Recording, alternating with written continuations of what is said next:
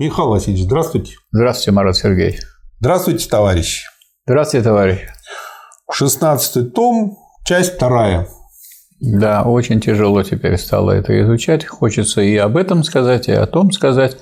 Но уже так, такое впечатление, что если мы будем вот говорить о том, что, о чем хочется сказать, мы не уложимся в то время, которое у нас есть для обсуждения.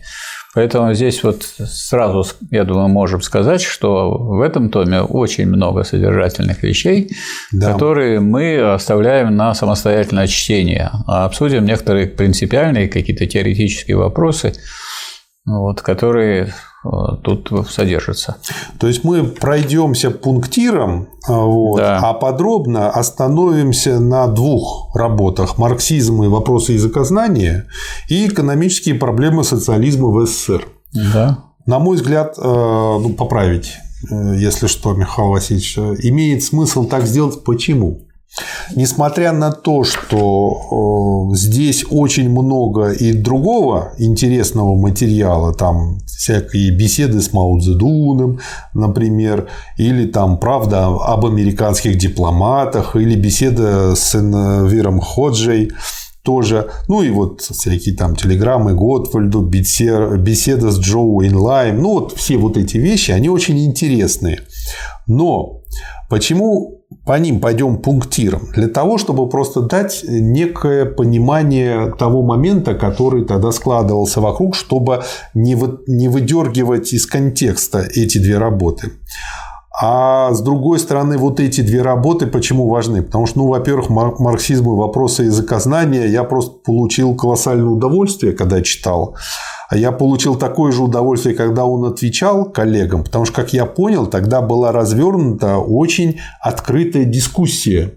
И она шла через печать, потому что тут как бы ответы Сталина печатались в правде. Каждый мог прочесть. Вот. И э, было видно, что какая идет работа по дальнейшему научному развитию всего этого. И вот эта работа «Марксизм и вопросы языкознания», она просто показывает, насколько знание диалектики помогает человеку разбираться даже в той области, в которой вроде бы ты не совсем специалист. Ну, а вот экономические проблемы социализма в СССР, чем интересно здесь? Вот э, мы с вами обсуждали перед тем, как начать запись, и пришли, э, как я понял, если что, поправить, к следующему выводу, что Сталин иногда, может быть, не очень удачно использовал формулировки, иногда делал неточности и какие-то, ну, то, что можно назвать ошибкой. А иногда искал формулировки. Иногда искал. И находил в одном случае такие, в другом случае такие. Да. Поэтому тут можно увидеть, что поскольку речь шла о новой экономике, о социалистической, и нету никаких канонов, которые были у него, да. которым он просто мог И это же обсуждение учебника. Да. То есть это не монография, за которую да. он отвечает, которую он обдумал. Да. Это именно дискуссионный материал. Да, и, и это его оправдывает. И он спорил с разными э, представителями экономической науки. Причем надо сказать, что представители экономической науки очень сильно уступают товарищу это Сталину. Это очень говорит сильно. о том, э, почему, ну, объясняет, да. почему потом произошло то, что произошло. Да, и почему это важно, да. Потому что мы тут видя, вот я увидел вот все наши корешки, которые потом дальше расцвели. И, э, грубо говоря, э, не только Хрущева надо обвинять в том, что произошло. Потому что, я думаю, конечно, Хрущев был инициатором каких-то вещей сам. Ну, вот там, например, то, что вот он выступил с той речью, с которой выступил, так сказать, с развенчанием культа, то, что он э, вот эту всю волну начал гнать, это его личная вина. Но то, что потом делалось в экономике, Хрущев в этом совсем не разбирался.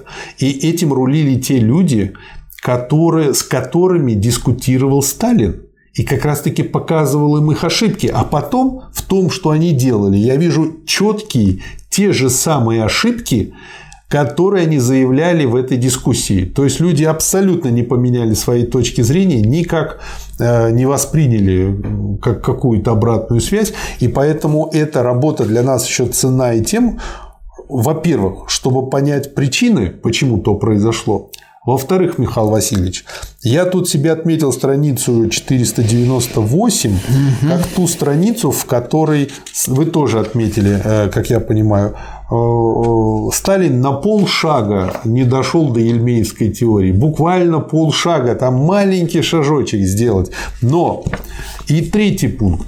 Несмотря на все эти ошибки, которые иногда он делал, или не очень удачно подобранные определения, или не вполне объясненные определения, вот, а, понятно, был бы он жив, было бы у него хотя бы время, чтобы его там, грубо говоря, отправили на пенсию, как вот елбасы сделали а, в, Таджике, в, Кир... в Казахстане, а, чтобы он посидел бы годик-другой, спокойно бы обдумал, набросал бы работу, и вот это был бы великий труд и большая помощь. Ну вот у него это просто времени не хватило, чтобы это сделать. Он бы эти ошибки поправил.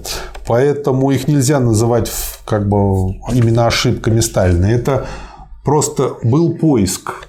И еще не было четко понятно вот, и четко сформулировано, что и как сделать. И вот в этот момент а, знаете, у бабушки, э, у них был свой таблун лошадей, вот. И бабушка поэтому достаточно хорошо разбиралась в лошадях по маминой линии. И она как-то маме сказала, знаете, когда самый критический момент э, наступает в организме у лошади, когда она перепрыгивает через препятствия, в этот момент, она говорила, ее позвоночник натянут как струна. И вот если хоть чуть-чуть неопытный наездник, он может сломать хребет лошади в этот момент. И вот на нашей стране вот так подломили хребет тем, что вот стали номер. А, вот так произошло у нас по факту. Такой был момент. Поэтому людей, которые разбираются в том, что значит идти вперед, должно быть достаточно много. Для чего мы делаем эти да. записи? Нельзя, так сказать, уповать только на отдельных одиночек, так сказать, да. теоретиков или практиков. Да. Даже самых талантливых. Да, потому что ошибаются все в той или иной степени. Просто кто-то потом исправляет свою ошибку, кто-то нет. Январь 49 февраль 53 То есть здесь практически собрано уже до марта 53 Следующие да. два тома 17 и 18 мы тоже будем разбирать. Но они, как я понимаю, уже формировались по схеме то, что не успели тогда то, найти. Что, най... то, что то, нашли что было найдено потом. Сверх, сверх того, что опубликовано. Да. Хорошо. Так. Хотя там тоже есть хронология. Все. Тем не менее, в хронологическом порядке ну, они то есть, да, можно все с этим сориентироваться. Ну, давайте так тогда кратко начнем с пунктира. У меня первая страница отмечена. Ох, ох. Да, ну как-то так вот сразу попала и сразу первая. Она очень короткая, называется «Телеграмма Мао Цзэдуну 6 января 1949 года». Значит, э, передайте Мао Цзэдуну следующее, пишет Теребину Сталин. ЦК ВКПБ и товарищ Сталин благодарят за информацию о положении в Китае и приветствуют вас в связи с военными успехами Народно-освободительной армии Китая. У нас, однако, вызывает некоторые сомнения то обстоятельство, что в вашей телеграмме срок создания демократического коалиционного правительства отнесен на лето. Не получится ли так, что гоминдановцы при содействии американцев возьмут инициативу создания коалиционного правительства в свои руки, создадут свое коалиционное правительство раньше лета и, впутав в это дело некоторых демократически настроенных политических деятелей Китая, помешают им тем самым сплотиться вокруг северных народно-освободительных сил Китая. То есть, для чего это зачитываю а, на одну страничку телеграмма? Этот том содержит много материалов переписки с Мао Цзэдуном напрямую и через наших послов и представителей. Через весь том проходит. Да, через переписка. весь том. И он показывает, что, э, видимо, это одна из причин, почему в Китае до сих пор с таким уважением к Сталину да. относятся. И говорят, что если вы будете Ленина и Сталина, то мы их заберем к себе с, с целым мавзолеем. Потому что без Сталина, ну, может, нельзя сказать, что у них не получилось бы это сделать, но им было бы, по крайней мере, намного тяжелее, потому что он все время держал руку на пульсе и все время да. помогал товарищам. И Мао Цзэдун по всем коренным вопросам с ним советовался, да. а Сталин, сказать, давал очень практические и ценные советы и помогал Советский Союз всем, чем мог в Вы знаете, борьбе. Да, вот тут очень много у него встреч э, с Джоу Инлайм, и на одной из встреч э, Сталин и говорит, а почему э, в окончании встреч в протоколе записано, а почему вы а все время говорите, что ваши указания мы принимаем к действию. Это не указания, это советы.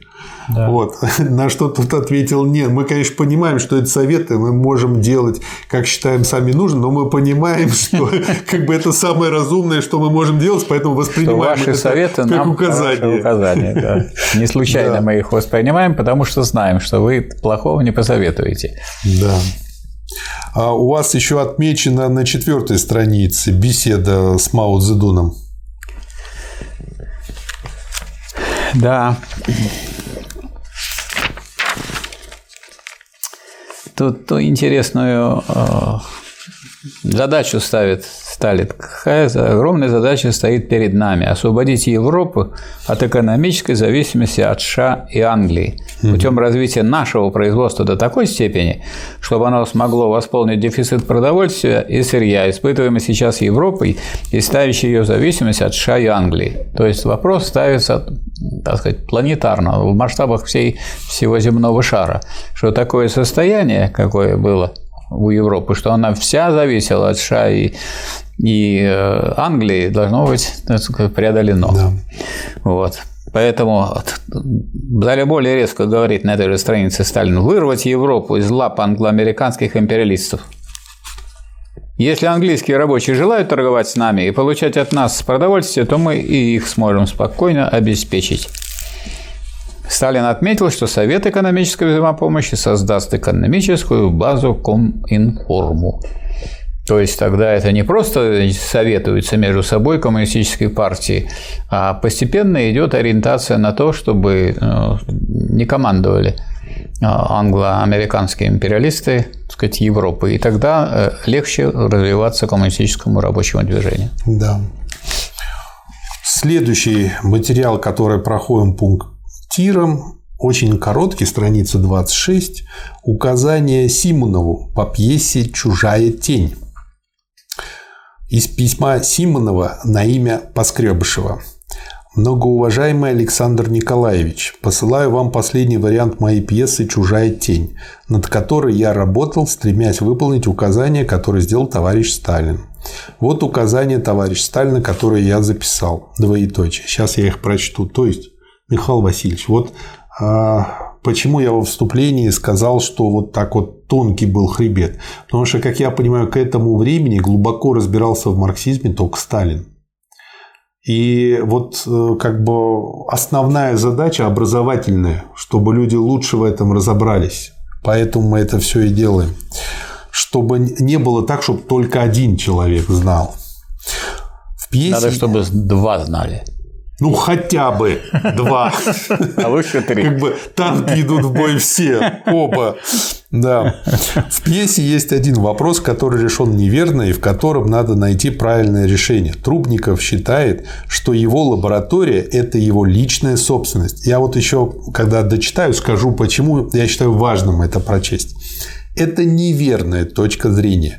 Работники лаборатории считают, что по праву вложенного ими труда лаборатория их собственность. Это тоже неверная точка зрения. Лаборатория является собственностью народа и правительства. В пьесе же правительство не принимает участие там, где идет речь о секрете большой государственной важности.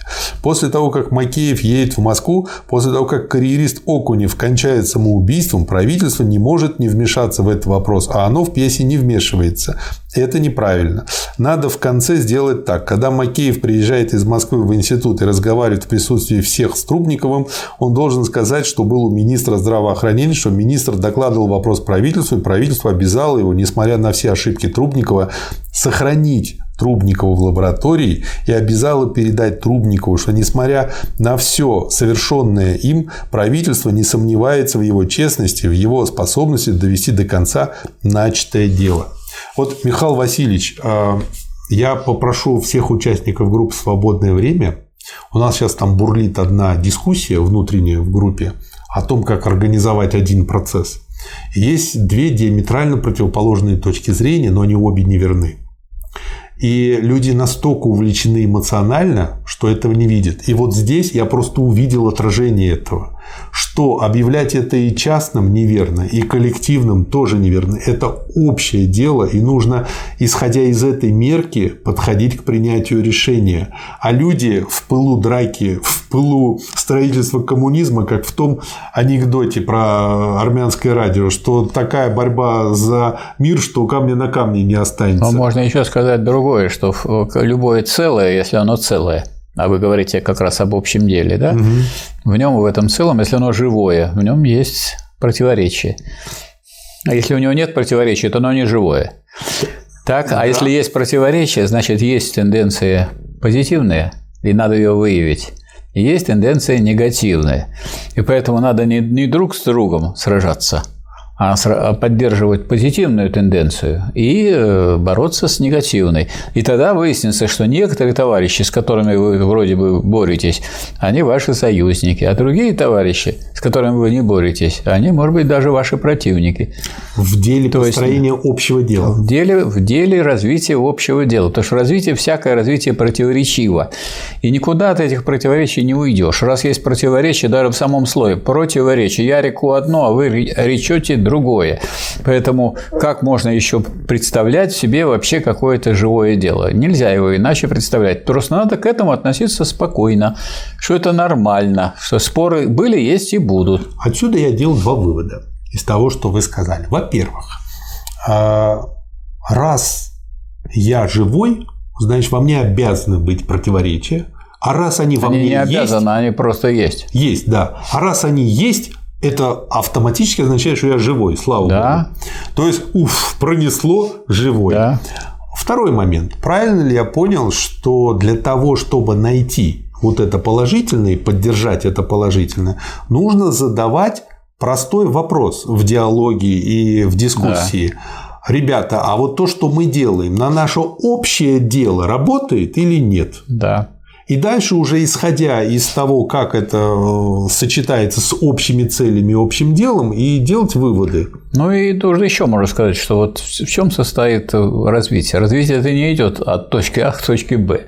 Развитие идет это движение от целого к целому. От какого угу. целого? От неразвитого целого к развитому целому. Поэтому надо думать, вот то, что вы предлагаете, или на чем вы настаиваете, оно будет способствовать развитию этого целого, или будет способствовать тому, что это целое начнет распадаться или разлагаться. Поэтому это вот на самом деле непростой вопрос. Может быть, и те неправы, и те неправы, или каждый в чем-то прав, потому что он берет какой-то момент этого вот развития этого целого. Но вот такой взгляд диалектический здесь бы, может быть, помог разрешить эту проблему. Да.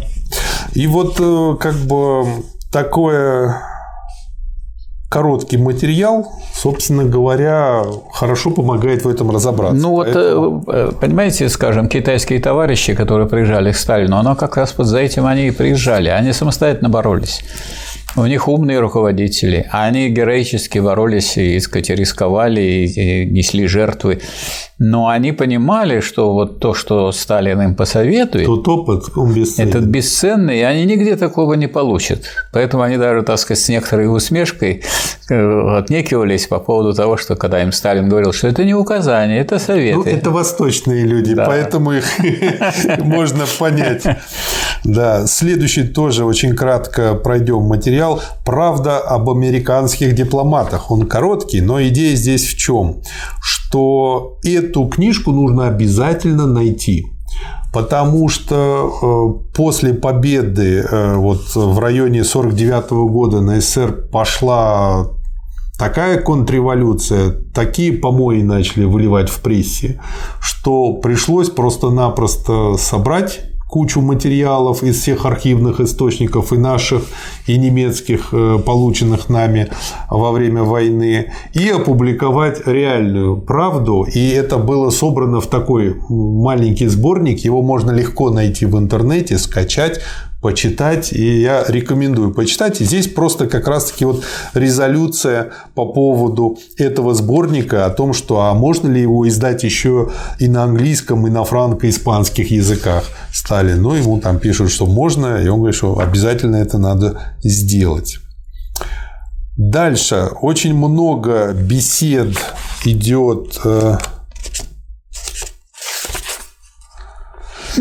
с Энвиром Ходжей по поводу, опять же, помощи именно советам, в первую очередь, в данном случае. Что хотите сказать э, по этому материалу, Михаил Васильевич? Ну, я хочу сказать, что вот для тех, кто э, самостоятельно действовал, кто самостоятельно боролся, для них, а это вот действительно, вот вы назвали Нверу Ходжи, он специально приезжал к Сталину за советом, и, а действовал самостоятельно. Вот это не, не в отношении всех можно сказать. Вот то же самое можно сказать про Мао Цзэдуна, про Ким Ир Сена, можно сказать. Конечно. А что касается, да. а что касается э, других товарищей, они приезжали получить какую-то помощь.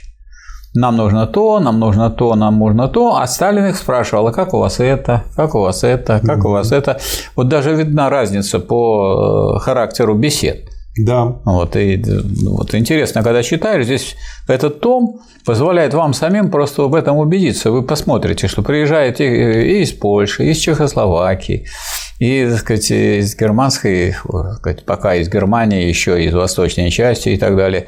Они все там разные люди и так далее. Но они смотрят, э, очень многие смотрят на Советский Союз как на донора, который должен им помочь.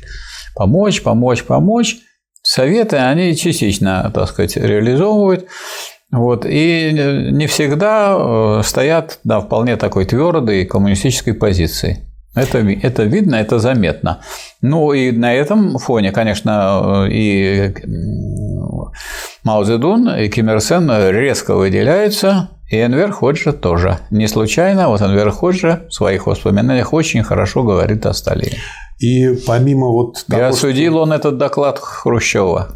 Видно, что человек умный, что человек опытный, э, видно, что он слышит советы от да. Сталина, и у них именно идет товарищеский диалог. Но что еще здесь для меня нового? А он же был он представлял Албанию. И а, уже тогда был конфликт между албанцами и югославами.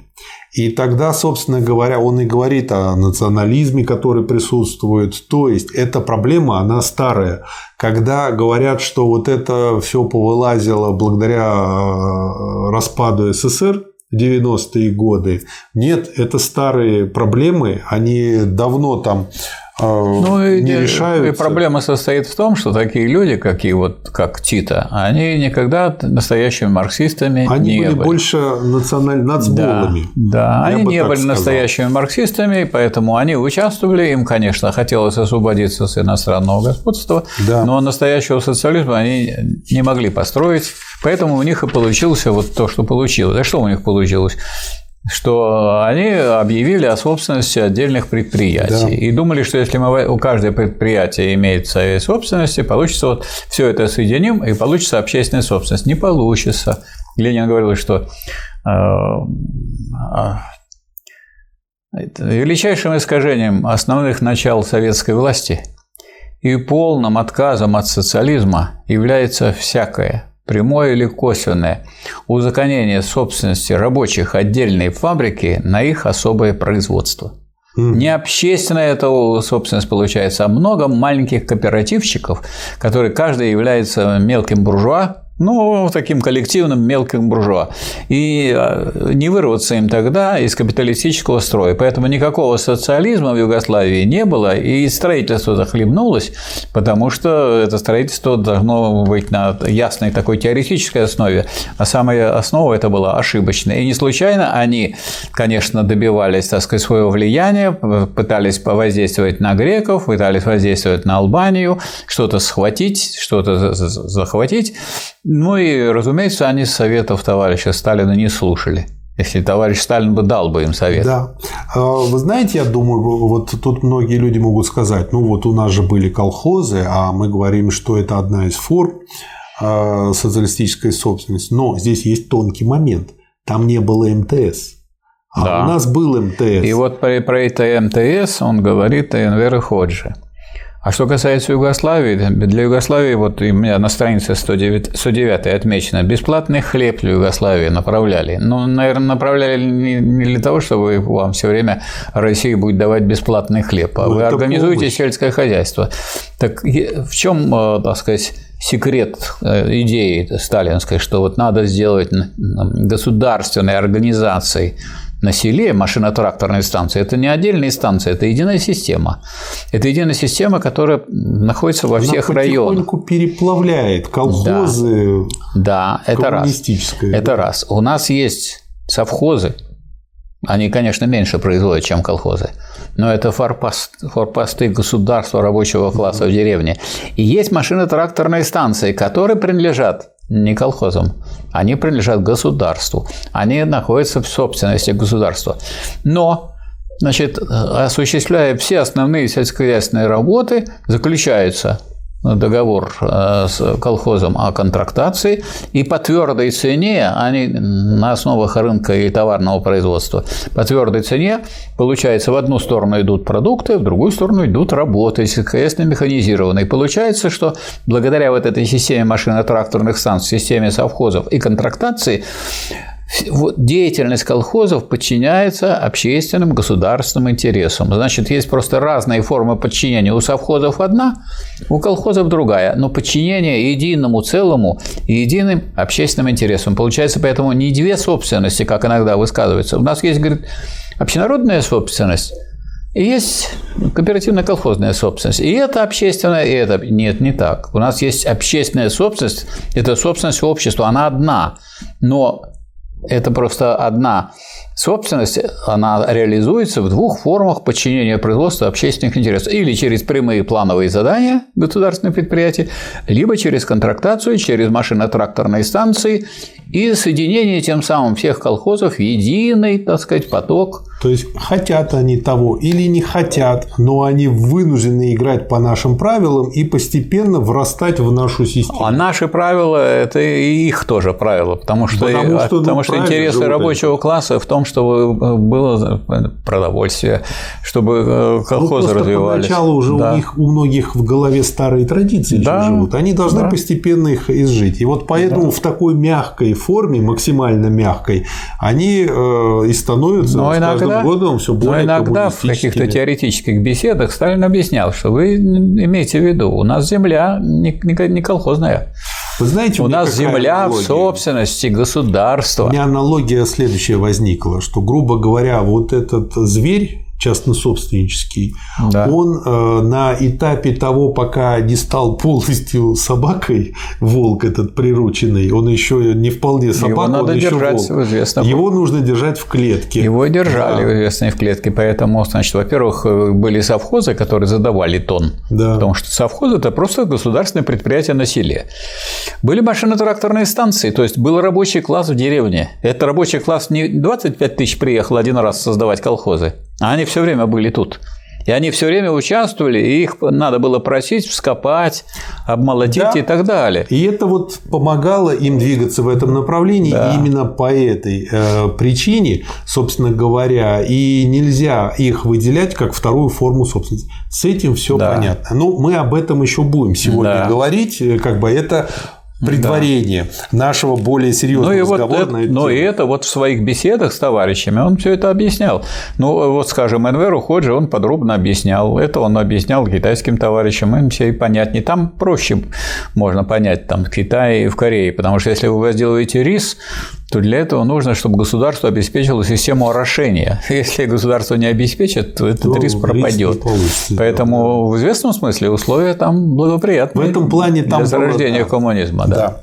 да. Ну и вот, собственно говоря, как я понимаю, в Югославии э, с этим не согласились, решили пойти своим путем, и поэтому у них так получилось. Но эта беседа, помимо того, что вот я из нее увидел, насколько глубоки вот эти националистические проблемы там вот между теми странами, уже тогда они э, вышли на поверхность. Я здесь Михаил Васильевич нашел обалденное, я бы это назвал так, определение, что такое советский человек. Но. На странице 47. Да. Товарищ Сталин говорит, что у советских людей, запятая, большевиков, запятая, имеется такой принцип строительства руководящих органов государства. Ну и дальше его описывать. То есть, для Сталина это синоним. Советский человек значит большевик. 47 47 Вот тут, да, вот внизу. Да. И э, я предлагаю рассматривать это как определение советского человека. Согласны да, с этим? конечно. Вот, поэтому очень ценный тоже материал. И, естественно, когда будем сдавать основное у Сталина, он туда войдет.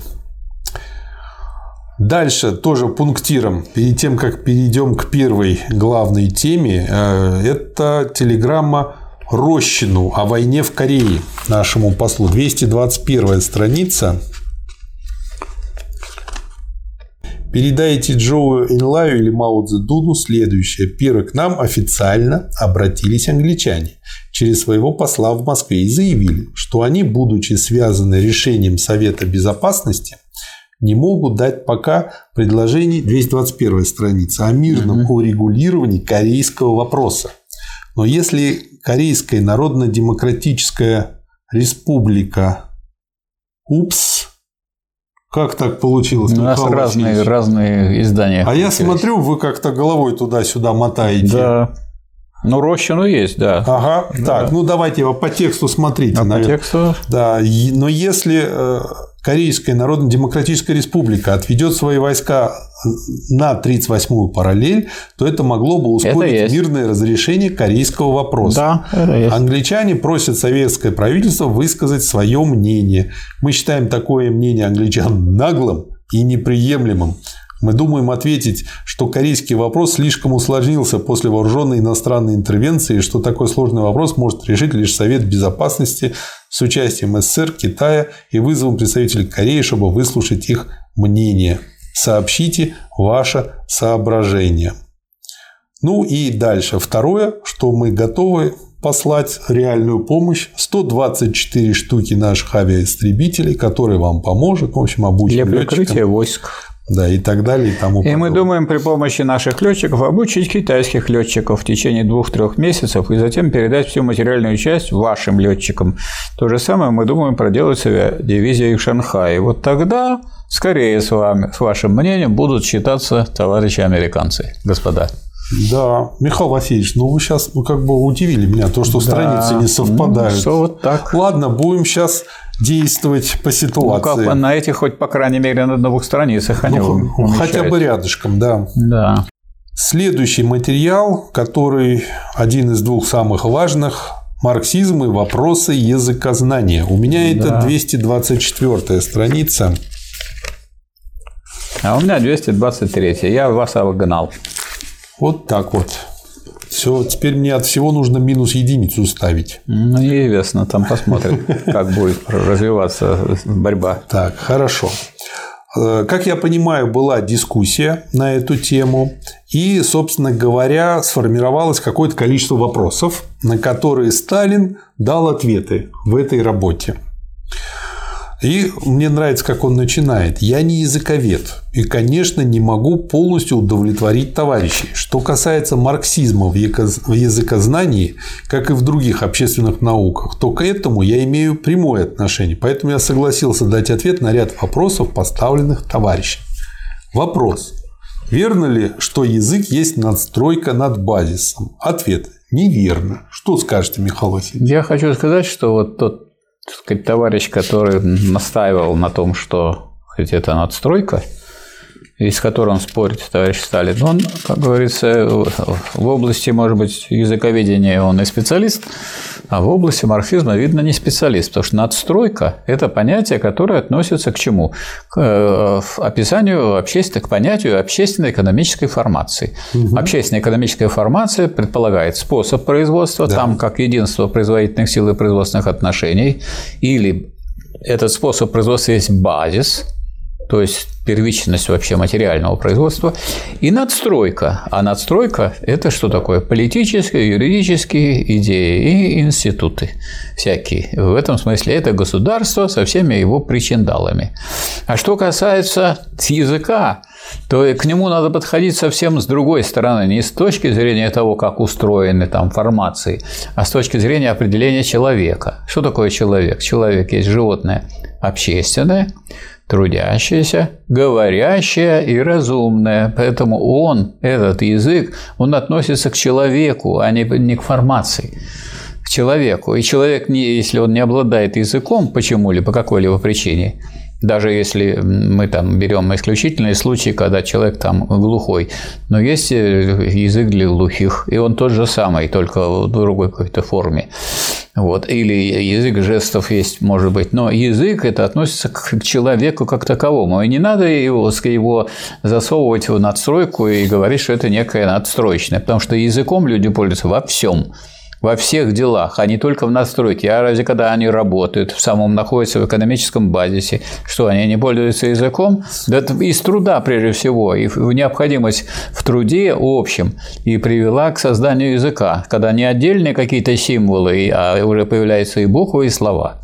Да, и вот э, как Сталин отвечает, Всякий базис имеет свою соответствующую ему надстройку. Мне нравится, он очень просто и доходчиво объясняет.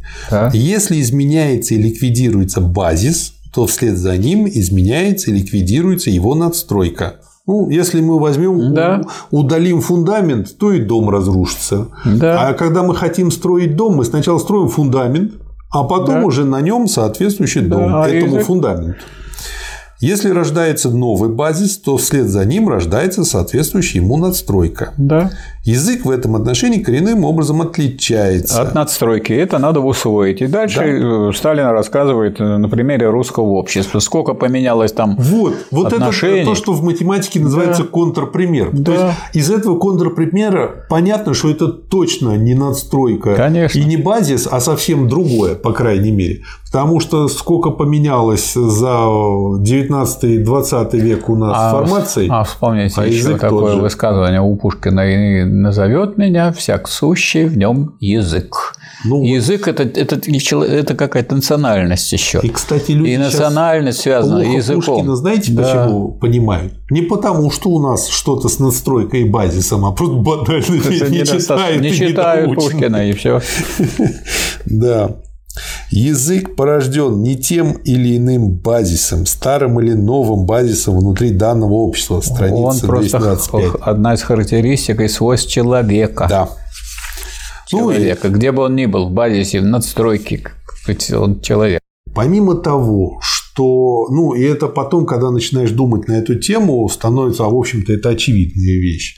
А то, как развивается язык, это э, имеет много общего с наукой логики у Гегеля. И э, там, в общем-то, изучая ее, он, как можно прочесть, все время апеллирует к языку, к его устройству. Вот. Но точно так же развивается и человеческий мозг. И а вот то, что он здесь описывает, э, как развивается язык, ну просто один в один также и мозг развивается. Что я имею в виду? А, прежде чем у нас в мозге какие-то структуры закрепятся, они проходят многократное тестирование у кучи индивидуалов. И у тех индивидуалов, которые были более успешны, которые потом были отобраны для размножения, так скажем, и э, смогли размножиться, и э, пока вот эта структура не стала доминирующей и не стала как бы, ну, как у всех особей, проходит много таких э, способов и вариантов тестирования этой мозговой структуры. И вот она так закрепляется. И в языке структуры закрепляются таким же макаром. Но бывает такое, что какой-то термин в языке устаревает. Ну, новая техника появляется, еще что-то. В мозге точно так же есть какие-то структуры мозга, которые были когда-то миллионы лет назад у нас созданы для одних целей, а потом жизнь изменилась, развитие пошло дальше, и они как бы устарели, для новых целей не очень нужны. Но мозг от них не отказывается, и язык также не отказывается. Он использует их для новых целей, а, а язык наполняет старые слова новым содержанием. То есть есть четкое соответствие, получается, между развитием языка, э, диалектическим э, пониманием развития и развитием мозга. И э, вот это очень интересно. Вот тут эта аналогия. И дальше Сталин пишет, что иначе и быть не может. Язык для того и существует, он для того и создан, чтобы служить обществу как целому в качестве орудия общения людей, чтобы он был общим для членов общества и единым для общества, равно обслуживающим членов общества независимо от их классового положения. Но это все равно, что Аналогия здесь какая с мозгом? Мозг не создан отдельно для печенки или для кишечника, или для правой ноги, ноги или левой. Он для организма в целом создан. Стоит только сойти языку с этой общенародной позиции, стоит только стать языку на позицию предпочтения и поддержки какой-либо социальной группы в ущерб другим социальным группам общества, чтобы он потерял свое качество, чтобы он перестал быть средством общения людей в обществе, чтобы он превратился в жаргон какой-либо социальной группы, деградировал и обрек себя на исчезновение. То есть, какая, когда какая-то группа людей отделяется и говорит, мы самые лучшие, мы самые хорошие, уходит от общества далеко, вот Их пытаются говорить как-то на, на своем языке. Да, староверы. Они постепенно их, деградируют. Они, и... Да, деградируют. Их, их вот этот так называемый особый язык умирает. Да. Вот здесь все то же самое. И э, он очень глубоко на эту тему рассуждает. Что дальше добавить, Михаил? Ну, я добавил бы то, что нам надо запомнить, что язык – это вообще форма существования мысли что и в другой форме у мысли нет, а мысли могут быть разные, разные и по направлению, и по содержанию, могут быть ложные, могут быть правильные, истинные, но форма у них одна – язык. Нельзя выпить пиво без бутылки. Без сосуда. Да. Дальше он тут э, объясняет э, про другие отличия между надстройкой и языком. Надстройка не связана непосредственно с производством. У вас это страница 227 должна быть. Да. С производственной деятельностью человека. Она связана с производством лишь косвенно. Через посредство экономики, через посредство базиса. Поэтому надстройка отражает изменения в уровне развития производительных сил не сразу и не прямо, а после изменений в базисе. Через преломление изменений в производстве, в изменениях в базисе. Это значит, что сфера действия надстройки узка и ограничена. Язык же, наоборот, связан с производственной деятельностью. Ну, понятно, он же в первую очередь для общения нужен, а да. а при производстве нам нужно общаться. Да. Э, человека непосредственно и не только с производственной деятельностью, но и со всякой иной деятельностью человека во всех сферах его работы. От производства до базиса, от базиса и надстройки. Ну, это вот, собственно, как я понимаю, и объясняет, почему э, язык э, как бы меняется так медленно и не в связи с настройкой и базисом, точнее, с их изменениями. Следующий вопрос. Вопрос. Верно ли, что язык всегда был и остается классовым? Что общего и единого для общества не классового, общенародного языка не существует? Ответ. Нет, неверно. Почему, Михаил Васильевич? Потому что язык – это средство общения людей, любых людей, в том числе и классов между собой. Это средство общения. Каждый класс, скажем, если господствующий класс хочет подчинить свой, свой другой класс своему влиянию, своим интересам, он должен донести до него свое требование. А требование он должен нанести на том языке, который поймет класс. И, а если... Абрамович тоже на русском говорит? Да, на русском. Какой ужас. И наоборот, если рабочий класс хочет донести свои требования, он эти требования этот класс не будет выполнять, тогда он свергает этот класс. И получается другое общество, социализм. Поэтому русским языком вам объясняют, что ну, вот советская власть должна быть создана и так да. далее. Поэтому, в общем, неправильная, так сказать, вот такая посылка, которая была у так называемых теоретиков языка, связать его не с э, определением самого человека, что это вообще форма существования мысли, человека. Это то, с помощью чего происходит общение вообще в человеческом обществе. А именно настройка. А он есть язык и в базисе, и в настройке. Прежде всего в базисе. Конечно, для того, чтобы что-то построить, нужно все время взаимодействовать, нужно все время говорить. Вот, и отсюда все это идет. А дальше уже более богатые формы развиваются уже, и в том числе и в надстройке. И вот отвечая на этот вопрос, дальше он дает э, как бы объяснение э, частому заблуждению, что очень часто какой-то жаргон или диалект выдают за, так сказать, новый классовый язык. Да. Но при этом они забывают, что грамматика та же, правила словосложения те же, так какой же это другой язык? Это просто диалект, по-другому жаргон того же языка. И вроде бы достаточно простая вещь, но, как я понимаю, в этих трех березах э, народ часто путается. Создаются классовые в кавычках диалекты, жаргоны, салонные в кавычках языки. В литературе нередко эти диалекты и жаргоны неправильно квалифицируются как языки. И дальше он цитирует дворянский язык, буржуазный язык, противоположность пролетарскому языку, крестьянскому языку. Ну, то есть люди просто часто принимают литературную метафору за научное определение. Да. На этом основании, как это ни странно, некоторые наши товарищи пришли к выводу, что национальный язык есть фикция, что реально существуют лишь классовые языки. Я думаю, нет ничего ошибочнее такого вывода. Нельзя, э, можно ли считать эти диалекты и жаргоны языками? Безусловно, нельзя. Нельзя, во-первых, потому что у них диалектов и жаргонов нет своего грамматического строя и основного словарного фонда. Они заимствуют их из национального языка. Во-вторых, потому что диалекты и жаргоны имеют узкую сферу обращения среди членов верхушки того или иного класса и совершенно не годятся как средство общения для людей из общества в целом. Следовательно, диалекты и жаргоны представляют ответвление от общенародного национального языка, лишенные какой-либо языковой самостоятельности и обреченные на призябание. Вот интересно в этом плане mm-hmm. ссылки Сталина на статьи «Святой Макс», угу. Маркса, где Маркс, касаясь вопроса о путях образования единого национального языка, говорит о концентрации диалектов в единый национальный язык, обусловленной экономической и политической концентрацией.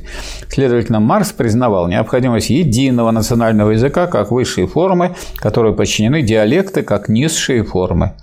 Маркс да. просто хотел сказать, что буржуа загадили единый национальный язык своим торгашеским лексиконом, что буржуа, стало быть, имеет свой торгашеский жаргон, да. а не язык. Да, ну и он тут, э, поскольку ну, видно, что хорошо изучил этот вопрос, он и как раз-таки подводит итог на следующей странице, что марксизм говорит, что общность языка является одним из важнейших признаков нации.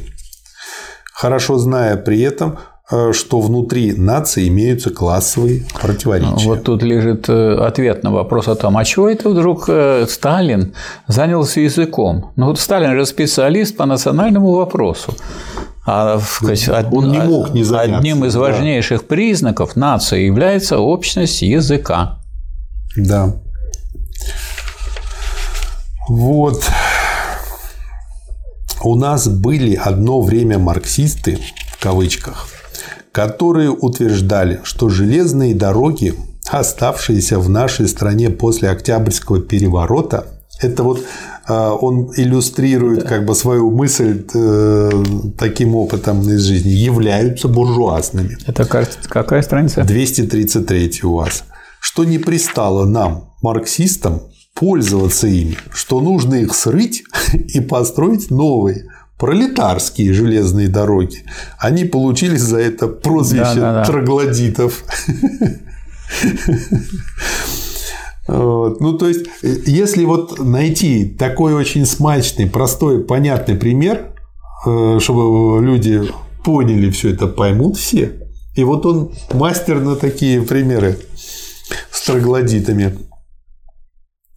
Конечно, неверно, что ввиду наличия ожесточенной классовой борьбы общество якобы распалось на классы, не связанные больше друг с другом экономически в одном обществе. То есть, как же тогда это, что это за общество получается, в котором классы не связаны? А как собой? тогда эксплуатировать? То есть буржуи откуда-то из воздуха делают деньги, и самое главное, непонятно, кто эксплуатирует пролетариат. И выдают зарплату рабочим. Откуда зарплата получается? Создают, да. создают богатство. Богатые люди и бедных кормят, можно сказать. И бедные существуют благодаря богатым. Да. Ссылаются далее на Ленина и напоминают о том, что Ленин признавал наличие двух культур при капитализме, буржуазной и пролетарской, что лозунг национальной культуры при капитализме есть националистический лозунг. Все это верно. И Ленин здесь абсолютно прав. Но при чем тут классовость языка? Да. Культура и язык – две разные вещи, подчеркивает да. Сталин. Ленин отрицает необходимость единого национального языка, следовательно, Ленин стоит за классовые в кавычках языки. Ну, это рассуждение этих товарищей. Ошибка этих товарищей состоит здесь в том, что они отождествляют и смешивают язык с культурой. Между тем, культура и язык – две разные вещи. Культура может быть и буржуазной, и социалистической. Язык же, как средство общения, является всегда общенародным языком. И он может обслуживать и буржуазную, и социалистическую культуру. Ну, знаете, у меня тут какой образ хороший появился? Театр. В одном и том же театре можно поставить и мещанскую пьесу, и буржуазную пьесу, и пролетарскую, какую хотите. Да. А дальше мне еще нравится. То есть не глубокий такой взгляд, поверхностный, когда они видят уже такими категориями исторического материализма крупными мазками они показывают настройка, базис, хотя они не очень знают, что такое настройка, что такое базис. А э, глубинное начало, то, что общество существует благодаря человеку, а человек содержит в себе вот все эти параметры, в том числе язык. Вот в том-то и дело, что если даже профессура тогдашняя строила атомную электростанцию, так и не разработав соответствующую теорию, вот и жахнула. Страница 235 у вас, Михаил Васильевич. Ссылаются, да. наконец, на Сталина. Приводят цитату из Сталина о том, что буржуазия и ее националистические партии были и остаются в этот период главной руководящей силой таких наций. Это все правильно. Буржуазия и ее националистическая партия действительно руководят буржуазной культурой, так же как пролетариат и его интернационалистическая партия руководят пролетарской культурой. Причем тут классовость языка.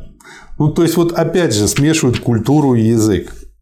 Ошибка наших товарищей состоит здесь в том, что они не видят разницы между культурой и языком и не понимают, что культура по своему содержанию меняется с каждым новым периодом развития общества, тогда как язык остается в основном тем же языком в течение нескольких периодов, одинаково обслуживая как новую культуру, так и старую. Ну вот мы же прекрасно да. Феодала Пушкина можем читать и да. понимаем вполне.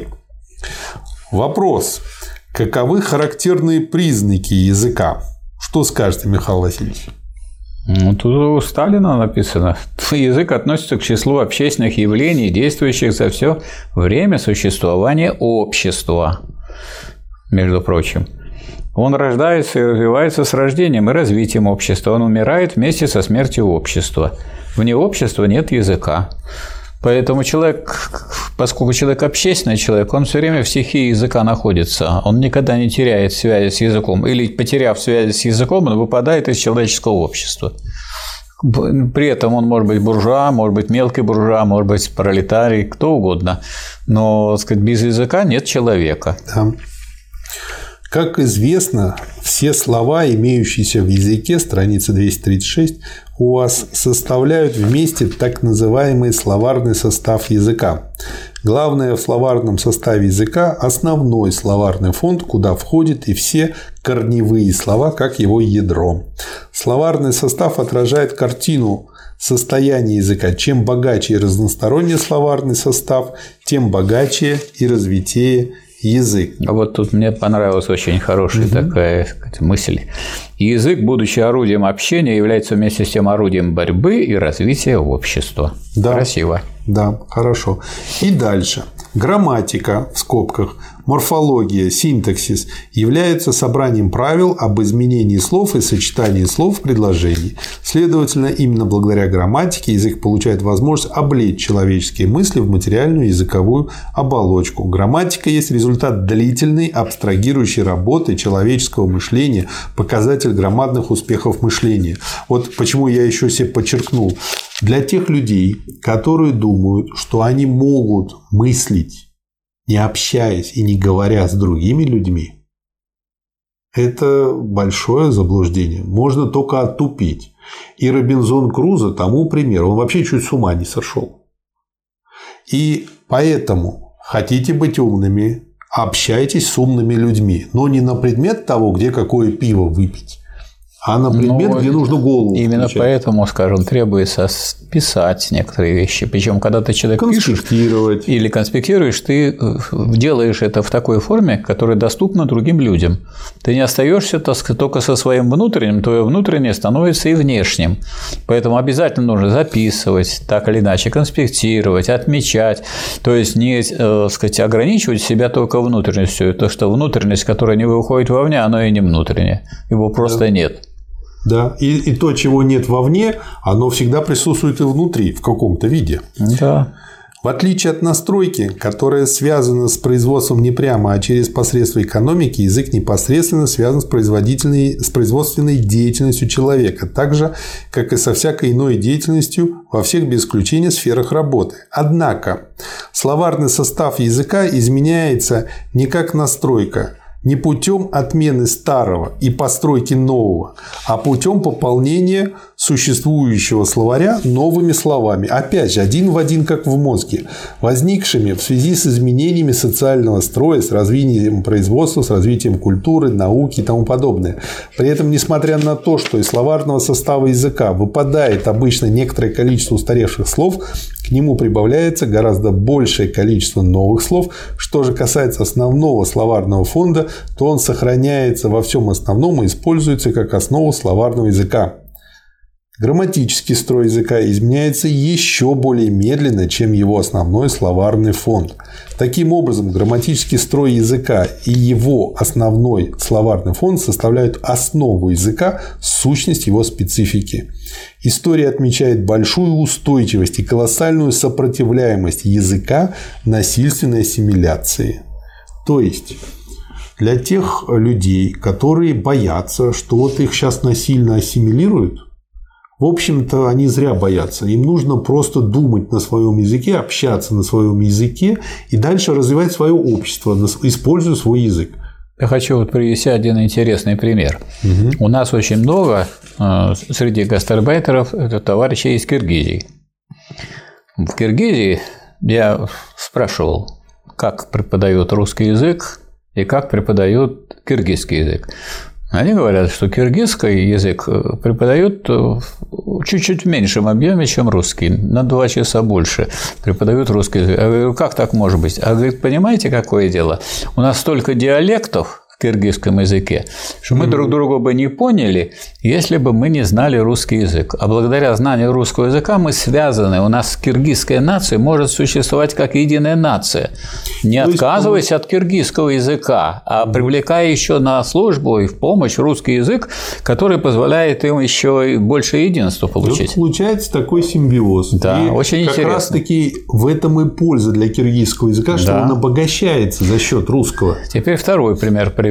Значит, ну, поскольку я, так сказать, э, многократно участвовал там в деятельности ученых советов и так далее, у нас э, очень часто защищались диссертации узбеками, таджиками и так далее. Причем, э, согласно тому порядку, который был установлен в Советском Союзе, они имеют право а. защищаться на родном языке, б. диссертацию печатать на своем языке, приглашать им обязаны выставить, так сказать, э, обязательно переводчика сюда и так далее. Но я хочу сказать, что вот это вот то, что э, обязано сделать, все это всегда предоставлялось, но почти никто этим не пользовался, потому что, скажем, товарищ приехал из Узбекистана, он хочет, чтобы знали узбеки э, результаты его, так сказать, научной работы, или он хочет, чтобы весь мир узнал. Если он будет на русском защищаться и сделает русскую публикацию, и диссертация будет на русском языке, будет знать об этом весь мир. Потому что это язык, который является крупным мировым языком. Ну и потом в русском языке Да. очень много тюркских слов. Да, конечно. Очень, э, Да, там конечно. Колоссальное То количество. общение, которое было у, у людей, оно э, закрепляется и отражается в языке. Да. Из всего этого следует, что язык его структуру нельзя рассматривать как продукт одной какой-либо эпохи. Структура языка, его грамматический строй и основной словарный фонд есть продукт ряда эпох. Да. Главное в языке – его грамматический строй и основной словарный фонд.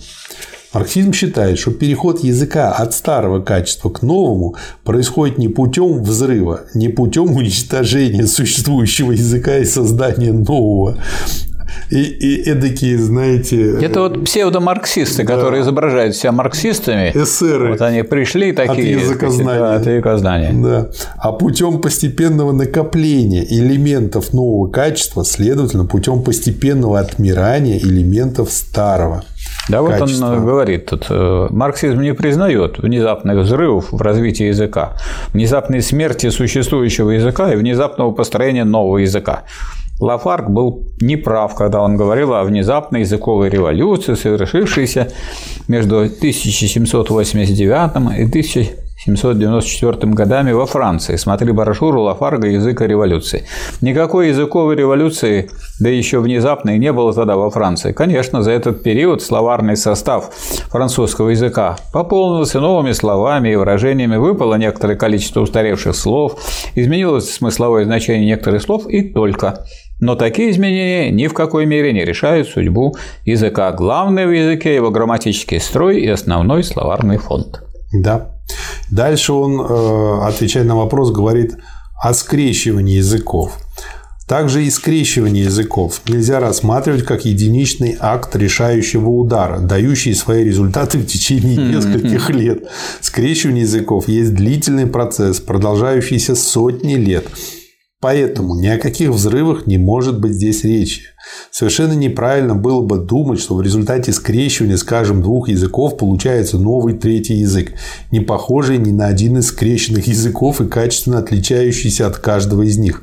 На самом деле при скрещивании один из языков обычно выходит победителем, сохраняет свой грамматический строй, сохраняет свой основной словарный фонд и продолжает развиваться по внутренним законам своего развития, а другой язык теряет постепенно свое качество и постепенно отмирает.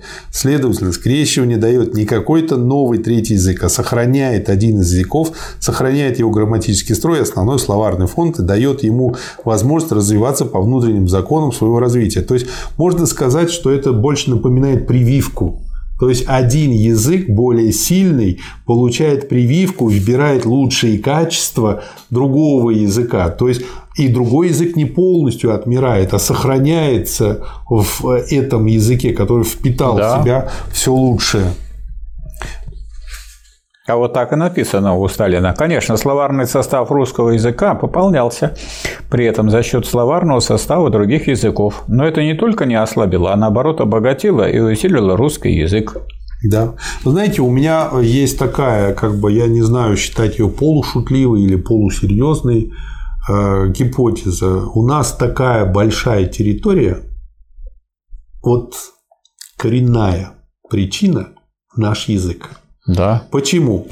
И по этой же причине, это моя теория, объясняет, почему англичан маленькая собственная территория. Английский язык генеративный, он легко генерит новые слова. И по этой причине он как бы обходится своим словарем для большинства бытовых нужд. И по этой причине они, когда развивались, завоевывали колонии. Наш язык, он принимает в себя, переваривает и создает э, слова Сим... уже с испо... ассимилирует Сим... как бы те, те языки, да, симбиоз.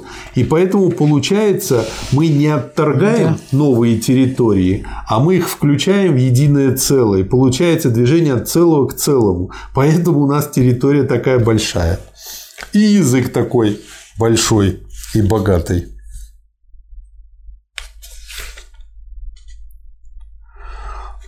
Ну и в конце этой работы он, собственно, говорит о той дискуссии, что а, развернулась. Дискуссия не только а, разбила старый режим языкознаний, который развернулась по этому поводу, но она выявила еще ту невероятную путаницу взглядов по самым важным вопросам языкознания, которая царит среди руководящих кругов этой отрасли науки. Что добавить, Михаил Васильевич?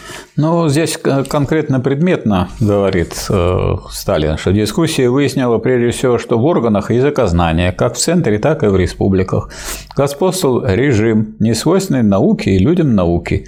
Малейшая критика положения дел в советском языкознании, даже самые робкие попытки критики так называемого «нового учения» в кавычках в языкознании преследовались и пресекались со стороны руководящих кругов языкознания. За критическое отношение к наследству Н. Я. Марра, за малейшее неодобрение учения Н. Я. Марра снимались с должностей или снижались по должности ценные работники и исследователи в области языкознания. Деятели языкознания выдвигались на ответственной должности не по деловому признаку, а по признаку безоговорочного признания учения Марра. То есть, так сказать, э, Сталин настаивает на том, что не надо создавать себе кумиров. Так сказать, надо понимать более глубоко, с чем мы имеем дело. Да. И именно вот эта открытая дискуссия помогла разобраться в этом да. вопросе. Но тот факт, что была дискуссия, не надо принимать на веру а просто читайте дальше Сталина. Почему? Потому что здесь его пара ответов в открытой прессе, в правде, на те вопросы и те замечания, что были высказаны его оппонентами. И вот следующий материал на эту же тему к некоторым вопросам языкознания ответ товарищу Крашенинниковой. Товарищ Крашенинникова, отвечаю на ваши вопросы. Вопрос номер один. В вашей статье убедительно показано, что язык не, э, не есть ни базис, ни надстройка. Правомерно ли было бы считать, что язык есть явление, свойственное и базису, и надстройке? Или же правильнее было бы считать язык явлением промежуточным? Ответ. Конечно, Языку как общественному явлению свойственно то общее, что присуще всем общественным явлениям, в том числе базису и надстройке, а именно он обслуживает общество так же, как обслуживают его все другие общественные явления, в том числе базис и надстройка. Но этим, собственно, и исчерпывается то общее, что присуще всем общественным явлениям. Дальше начинаются серьезные различия между общественными явлениями.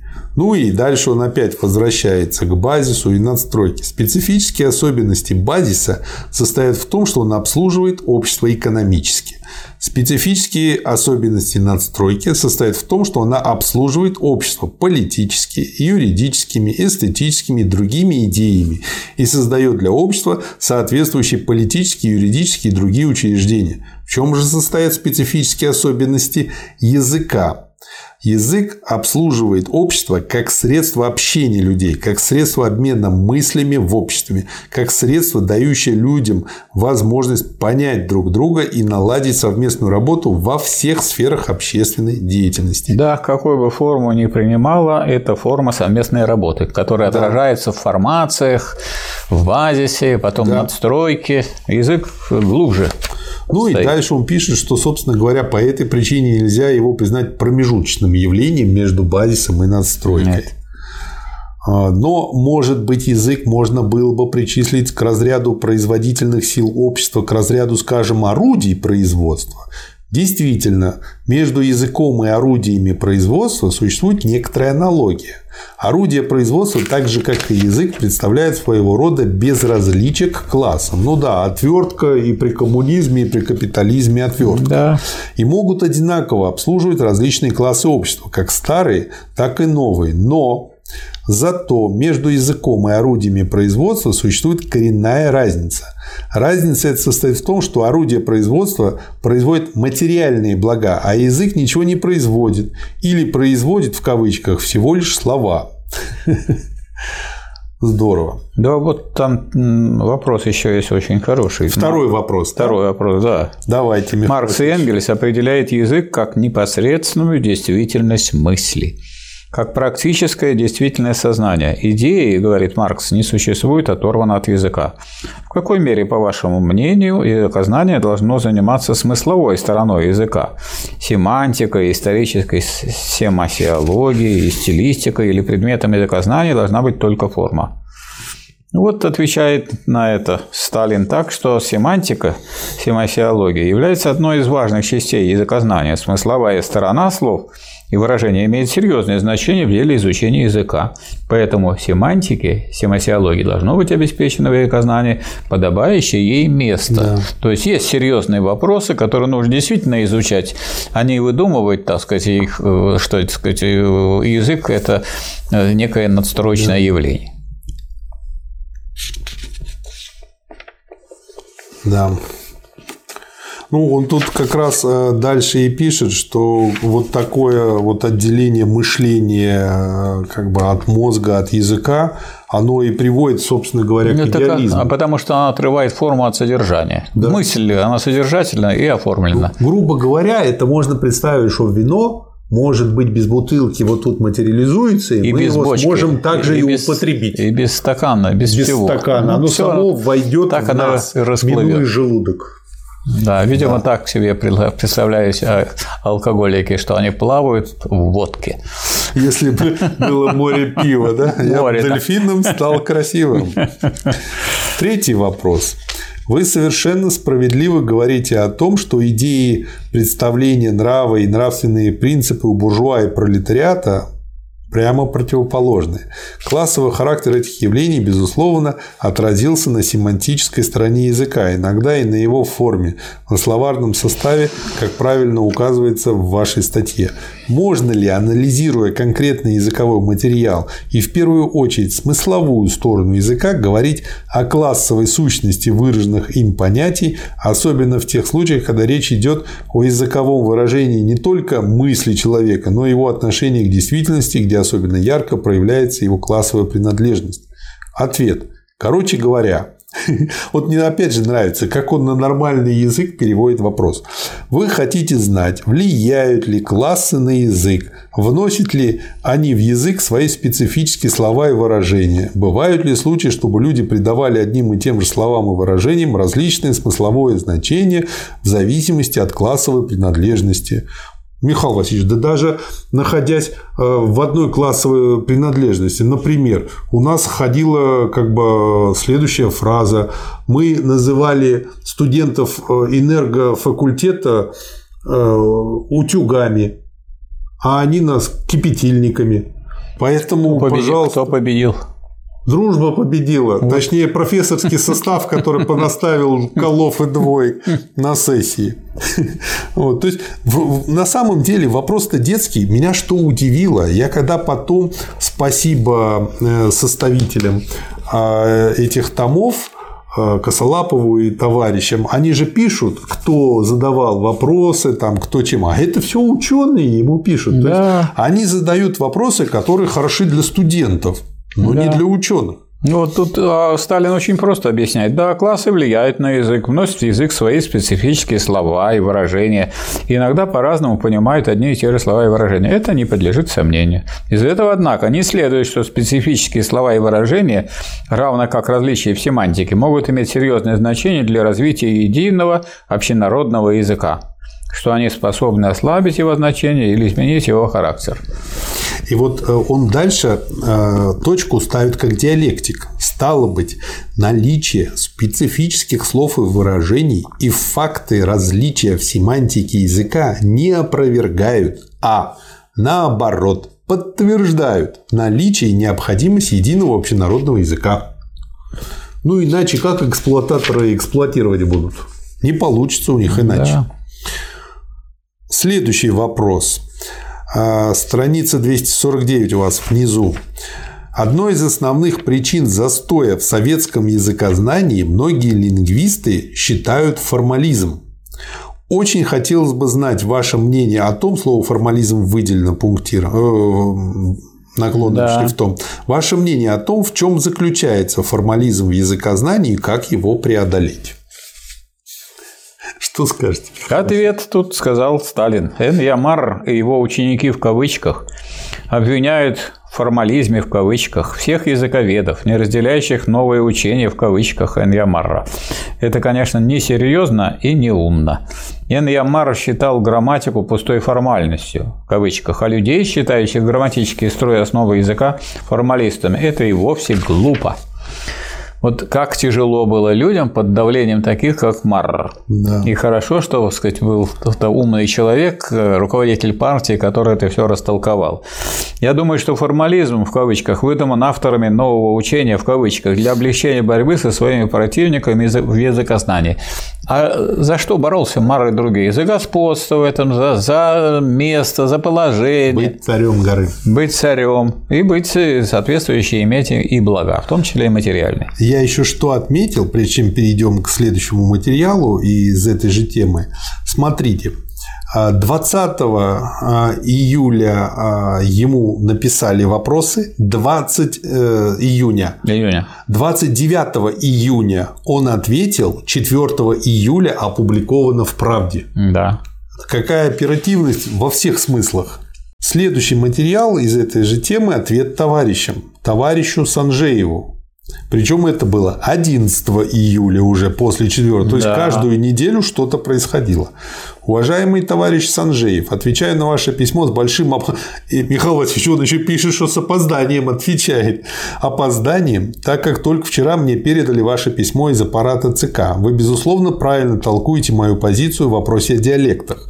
Классовые в кавычках диалекты, которые правильнее было бы называть жаргонами, обслуживают не народные массы, а узкую социальную верхушку. К тому же они не имеют своего собственного грамматического строя и основного словарного фонда. Ввиду этого они никак не могут развиться в самостоятельном самостоятельные языки. Диалекты местные, вот тут я почему выделил, потому что он варианты диалектов выделяет, территориальные, наоборот, обслуживают народные массы, имеют свой грамматический строй и основной словарный фонд. Ввиду этого некоторые местные диалекты, вот можно проследить так за рождение языка через местный диалект, в процессе образования наций могут лечь в основу национальных языков и развиться в самостоятельные национальные языки. А что означает лимон в буржуазном диалекте? Да много чего, Михаил Васильевич, да смотря какой лимон. Миллион. Пять лимонов, говорит, это стоит. Да, пять лямов. Да. Да. И, и дальше тоже а, бывают и обратные процессы, когда единый язык народности, не ставший еще нацией, нацией имеется в виду э, в рамках вот того понимания, э, как да. Сталин развил в своей работе. В силу отсутствие экономических условий развития терпит крах вследствие государственного распада этой народности, а местные диалекты, не успевшие еще перемолоться в едином языке, оживают и дают начало образованию отдельных самостоятельных языков. Да, и пример. Монгольский язык. Да. Следующий ответ. Товарищам Белкину и Фуреру. Ваше письмо получил. Ваша ошибка состоит в том, что вы смешали две разные вещи и подменили предмет, рассматриваемый в моем ответе товарищу Крашенинниковой, другим предметом. Первое. Я критикую в этом ответе Марра, который, говоря об языке звуковом и мышлении, отрывает язык от мышления и впадает таким образом в идеализм. Я утверждаю при этом, что мысли могут возникнуть у таких людей на базе языкового материала, что оголенных мыслей, не связанных языковым материалом, не существует у людей, владеющих языком. Вместо того, чтобы принять или отвергнуть это положение, вы подставляете аномальных, безязычных людей, глухонемых, у которых нет языка, и мысли которых, конечно, не могут возникнуть на базе языкового материала. Как видите, это совершенно другая тема, которой я не касался и не мог коснуться, так как языка сознание занимается нормальными людьми, владеющими языком, а не аномальными глухонемыми, не имеющими языка. Но во-первых, есть язык глухонемых, а во-вторых, у них есть по-любому язык жестов, мимики, интонации. Да, это тоже язык. Это как бы пишет, его самое-самое. В конце пишет как раз да. Сталин, что мысли глухонемых возникают и могут существовать лишь на базе тех образов, восприятий, представлений, которые складываются у них в быту по предметах внешнего мира, в их отношениях между собой, благодаря чувствам зрения, осязания, вкуса, обоняния. Да. Вне этих образов восприятия, представления, мысль пуста, лишена какого бы то ни было содержания, то есть она не существует. Да. Товарищу Холопову ваше письмо получил, опоздал немного с ответом ввиду перегруженности работой. Ваше письмо молчаливо исходит из двух предположений из предположения о том, что допустимо цитировать произведение того или иного автора в отрыве от его исторического периода, о котором трактует цитата, и, во-вторых, из того предположения, что те или иные выводы и формулы марксизма, полученные в результате изучения одного из периодов исторического развития, являются правильными для всех периодов развития и потому должны остаться неизменными. Ну, то есть мы на самом деле уже много раз касались этой ошибки да. и читая Ленина и Сталина. И дальше, но тут, поскольку связано с, с языкознанием, то вот цитата у меня на странице по вашему 255 внизу. Да. Товарищ Холопов ссылается на произведение Сталина относительно марксизма в языкознании, где делается вывод, что в результате скрещивания, скажем, двух языков, один из языков обычно выходит победителем, а другой отмирает, что, следовательно, скрещивание дает не какой-либо новый третий язык, а сохраняет один из языков. Далее он ссылается на другой вывод, взятый из доклада Сталина на 16-м съезде ВКПБ, где говорит, что в период победы социализма в мировом масштабе, когда социализм окрепнет и войдет в быт, национальные языки неминуемо должны слиться в один общий язык, который, конечно, не будет ни великорусским, ни немецким, а чем-то новым. Сличив эти две формулы и видя, что они не только не совпадают друг с другом, а и исключают друг друга, товарищ Холопов пришел в отчаяние. Как ему помог товарищ Сталин Михаил Васильевич? Товарищ Сталин ну, обратился к, самой статье, к самому письму. Из статьи вашей, пишет он письме, я понял, что от скрещивания языков никогда не может получиться новый какой-то язык. А до статьи твердо был уверен, согласно вашему выступлению на 16-м съезде ВКПБ, что при коммунизме языки сольются в один общий. Очевидно, что товарищ Холопов, открыв противоречие между этими двумя формулами и глубоко, и глубоко веря, что противоречие должно быть ликвидировано, считает нужным избавиться от одной из формул как неправильной и уцепиться за другую формулу как правильную для всех времен и стран. Но за какую именно формулу уцепиться он не знает. Получается нечто вроде безвыходного положения. Товарищ Холопов не доказывается, что обе формулы могут быть правильными, каждая для своего времени. То есть не надо забывать о принципе историзма. На чем, что подчеркивает Сталин. И дальше Сталин раскрывает, что формула э, по поводу скрещивания языков была вот в недавней его работе до победы социализма, а вторая цитата уже говорила о том времени, которое наступило после победы социализма. И, соответственно, от этого и получается различие в этих формулах.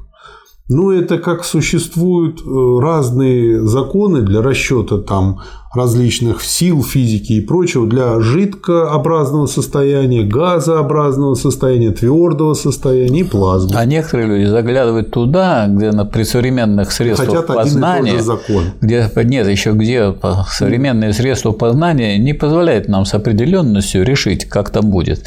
Поэтому Ленин отвечал на такие вопросы так, что там, вот в будущие времена, будут люди не поглупее нас с вами, и они разберутся. Да, да. Ну и, собственно говоря, основное отличие Сталин говорит, что там в будущем уже будет налажено сотрудничество, и по этой причине и не будет этой конкуренции, и поэтому будет слияние. Вот и важно говорит Сталин, вот у меня страница 258, марксизм угу. не признает неизменных выводов и формул, обязательно для всех эпох и периодов. Марксизм является врагом всякого догматизма. Да. Замечательно. Мне э, дальше, ну, тут кончается подборка на эту тему.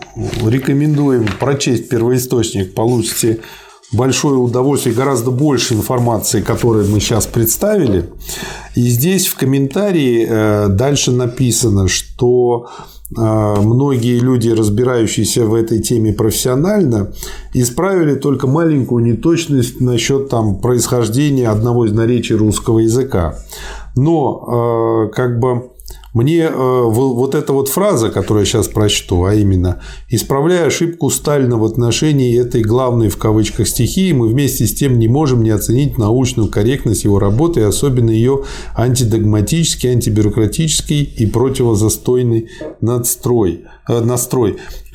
Это очень поверхностная оценка этой работы она гораздо глубже. Конечно, э, она не просто анти, она глубоко позитивная работа. Да, то есть здесь вот. отметили только отрицание. Я хочу сказать, что э, вот у нас в литературе сказать, э, среди врагов социализма, врагов коммунизма есть такое брюзжание в отношении этой работы. Вот Сталин, они ничего не могут сказать по существу, и по существу таких выступлений с разбором нету.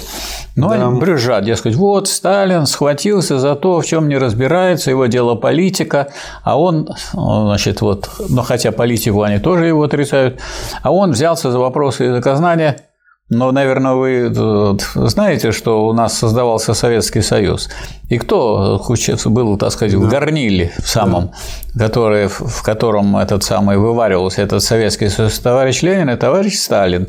Ну и как можно решить вопросы э, национального единства и вообще не разобравшись, не разобравшись в вопросах языка. языка. Поэтому никак нельзя этот вопрос было обойтись, поэтому это не что-то там лишнее, которым стал заниматься Сталин, а это совершенно то, что необходимо для укрепления единства э, национальных Э, республик и единства наций в Советском Союзе. Надо нам только таких людей побольше. Да. Это та главная причина, из-за чего мы этим тут и занимаемся. Следующий материал, буквально на следующей странице, очень короткий, но который является таким пунктиром к тому времени, к той эпохе. Из телеграммы Готвальду. 27 августа 50 года.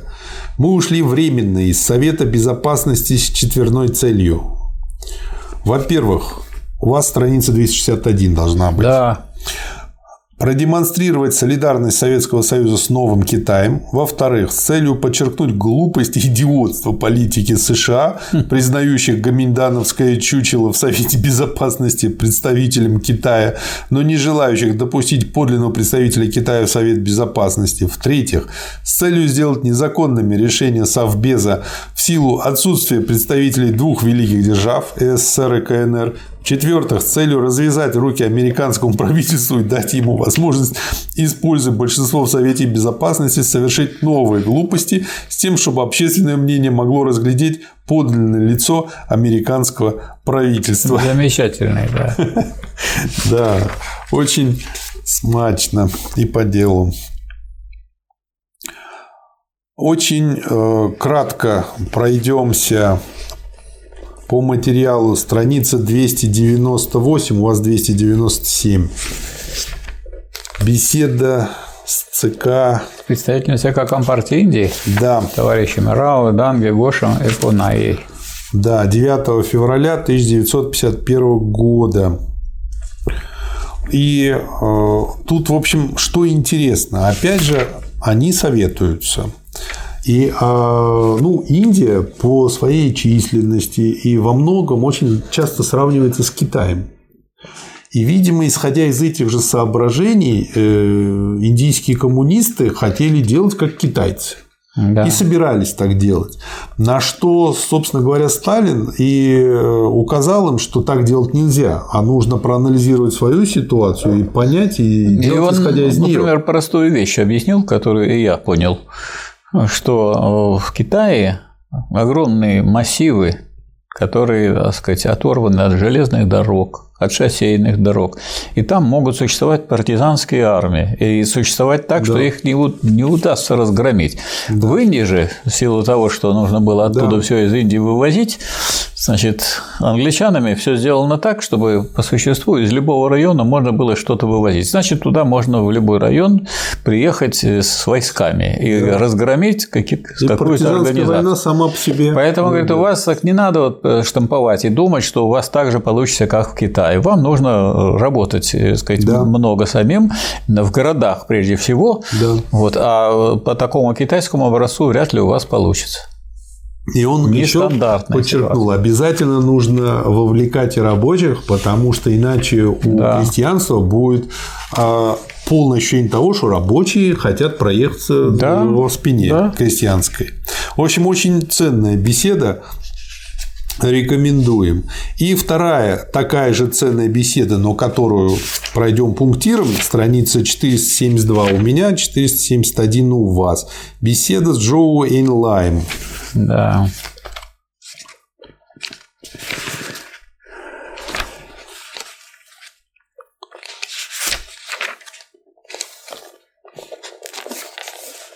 Сейчас, секунду. Присутствовали товарищи Молотов, Маленков, Берия, Микоян, Булганин, Вышинский. Да. А со стороны китайской Ли Фучунь, Жан Вэнтянь, Су Юй, Ши Же. Да. Ну и дальше, собственно говоря, несколько цитат. Джоу Инлай говорит, что в прошлой беседе товарищ Сталин сделал замечание о том, чтобы Китай проявлял инициативу в деле создания континентальной или региональной ООН. Спрашивает, не будет ли еще каких-либо указаний по этому поводу. Вот. Сталин отвечает, что он остается при прежней точке зрения, говорит, что надо добавить, э, что кроме существующей ООН нужно, чтобы было создано объединение отдельно по Азии, отдельно по Европе и так далее, не в замену ООН, а параллельно с ООН. Пусть американцы создают американскую организацию, европейцы – европейскую, азиаты – азиатскую, но параллельно с ООН, а не против ООН. Джо Инлай говорит, что у Китая нет заинтересованности в ООН, и что им ясно, что необходимо проявлять инициативу создания континентальной организации.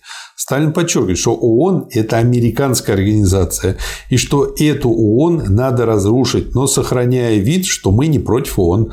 Проводить это под видом уважения к ООН, не говорить, что надо разрушить, что надо ослабить эту организацию, а в действительности ослабить эту организацию. Напоминает, что во время войны Черчилль предлагал создать континентальную ООН, но встретил сопротивление со стороны американцев. Мы помалкиваем, прислушиваясь к этому спору, но потом англичане отказались от своей позиции, и мы поддержали предложение о создании ООН. Джо Инлай спрашивает, будет ли по этому поводу письмо товарища Сталина к Мао Цзэдуну. Сталин разъясняет, что лучше обойтись без письма, что он видит, что Джо Инлай записывает, что он полностью ему доверяет. То есть, по сути дела, можно сказать, что сейчас Китай в каком смысле идет в рамках этой стратегии. Да, он продолжает ту линию, выделил. которую так сказать, проводил Советский Союз. Да. А не так получилось, что, дескать, все кончено, нет социализма, нет революции. Почему кончилось? Это вот у нас поражение в европейских странах в России, которая, между прочим, на себе вынесла самую да. тяжелую войну. И неизвестно, так сказать, вот в какой степени была вероятность, что после такой войны можно спокойно победить других врагов, да. внутренних в том числе. Потому что, ну, если три э, э, численности партии погибли в войне, и поэтому как бы уже новая партия была с новым составом, и не так подготовленная, не в такой мере опытная, не в такой мере знающая. Откуда у нас вот так такое вот неполное, не неглубокое понимание. Какое же глубокое понимание? Люди с глубоким пониманием в очень большом количестве погибли в войну. Да. И дальше вот тут э, о чем я говорил. Сталин спрашивает, указания или советы? Чжоу Эньлай отвечает, что с точки зрения товарища Сталина это может быть и советы. Но в их представлении это будут указания. И я должен сказать, что именно вот так себя вели всего ну, может быть, две делегации. Это делегация из Китая и делегация из Кореи. Потому что они как-то поняли глубину, которая есть, так сказать, у Сталина, и, и опыт, который имеется у Сталина и у партии, и они э, понимали э, значение вообще Великой Октябрьской социалистической революции. Другие приехали э, поклянчить, чтобы нам дайте то, нам дайте это, нам дайте да. то и так далее. Я думаю, им их европейское чванство мешало. Да, а дело в том, что, кроме всего прочего, э, революция, которая проходила в Китае, она была связана с длительной, серьезной вооруженной борьбой. И в Корее тоже. Причем с кем они боролись? С Гаминданом, потом с американцами. А, мы тут им помогли победой над фашизмом. Да. По сути дела, сделали за них очень большой объем работы. Да.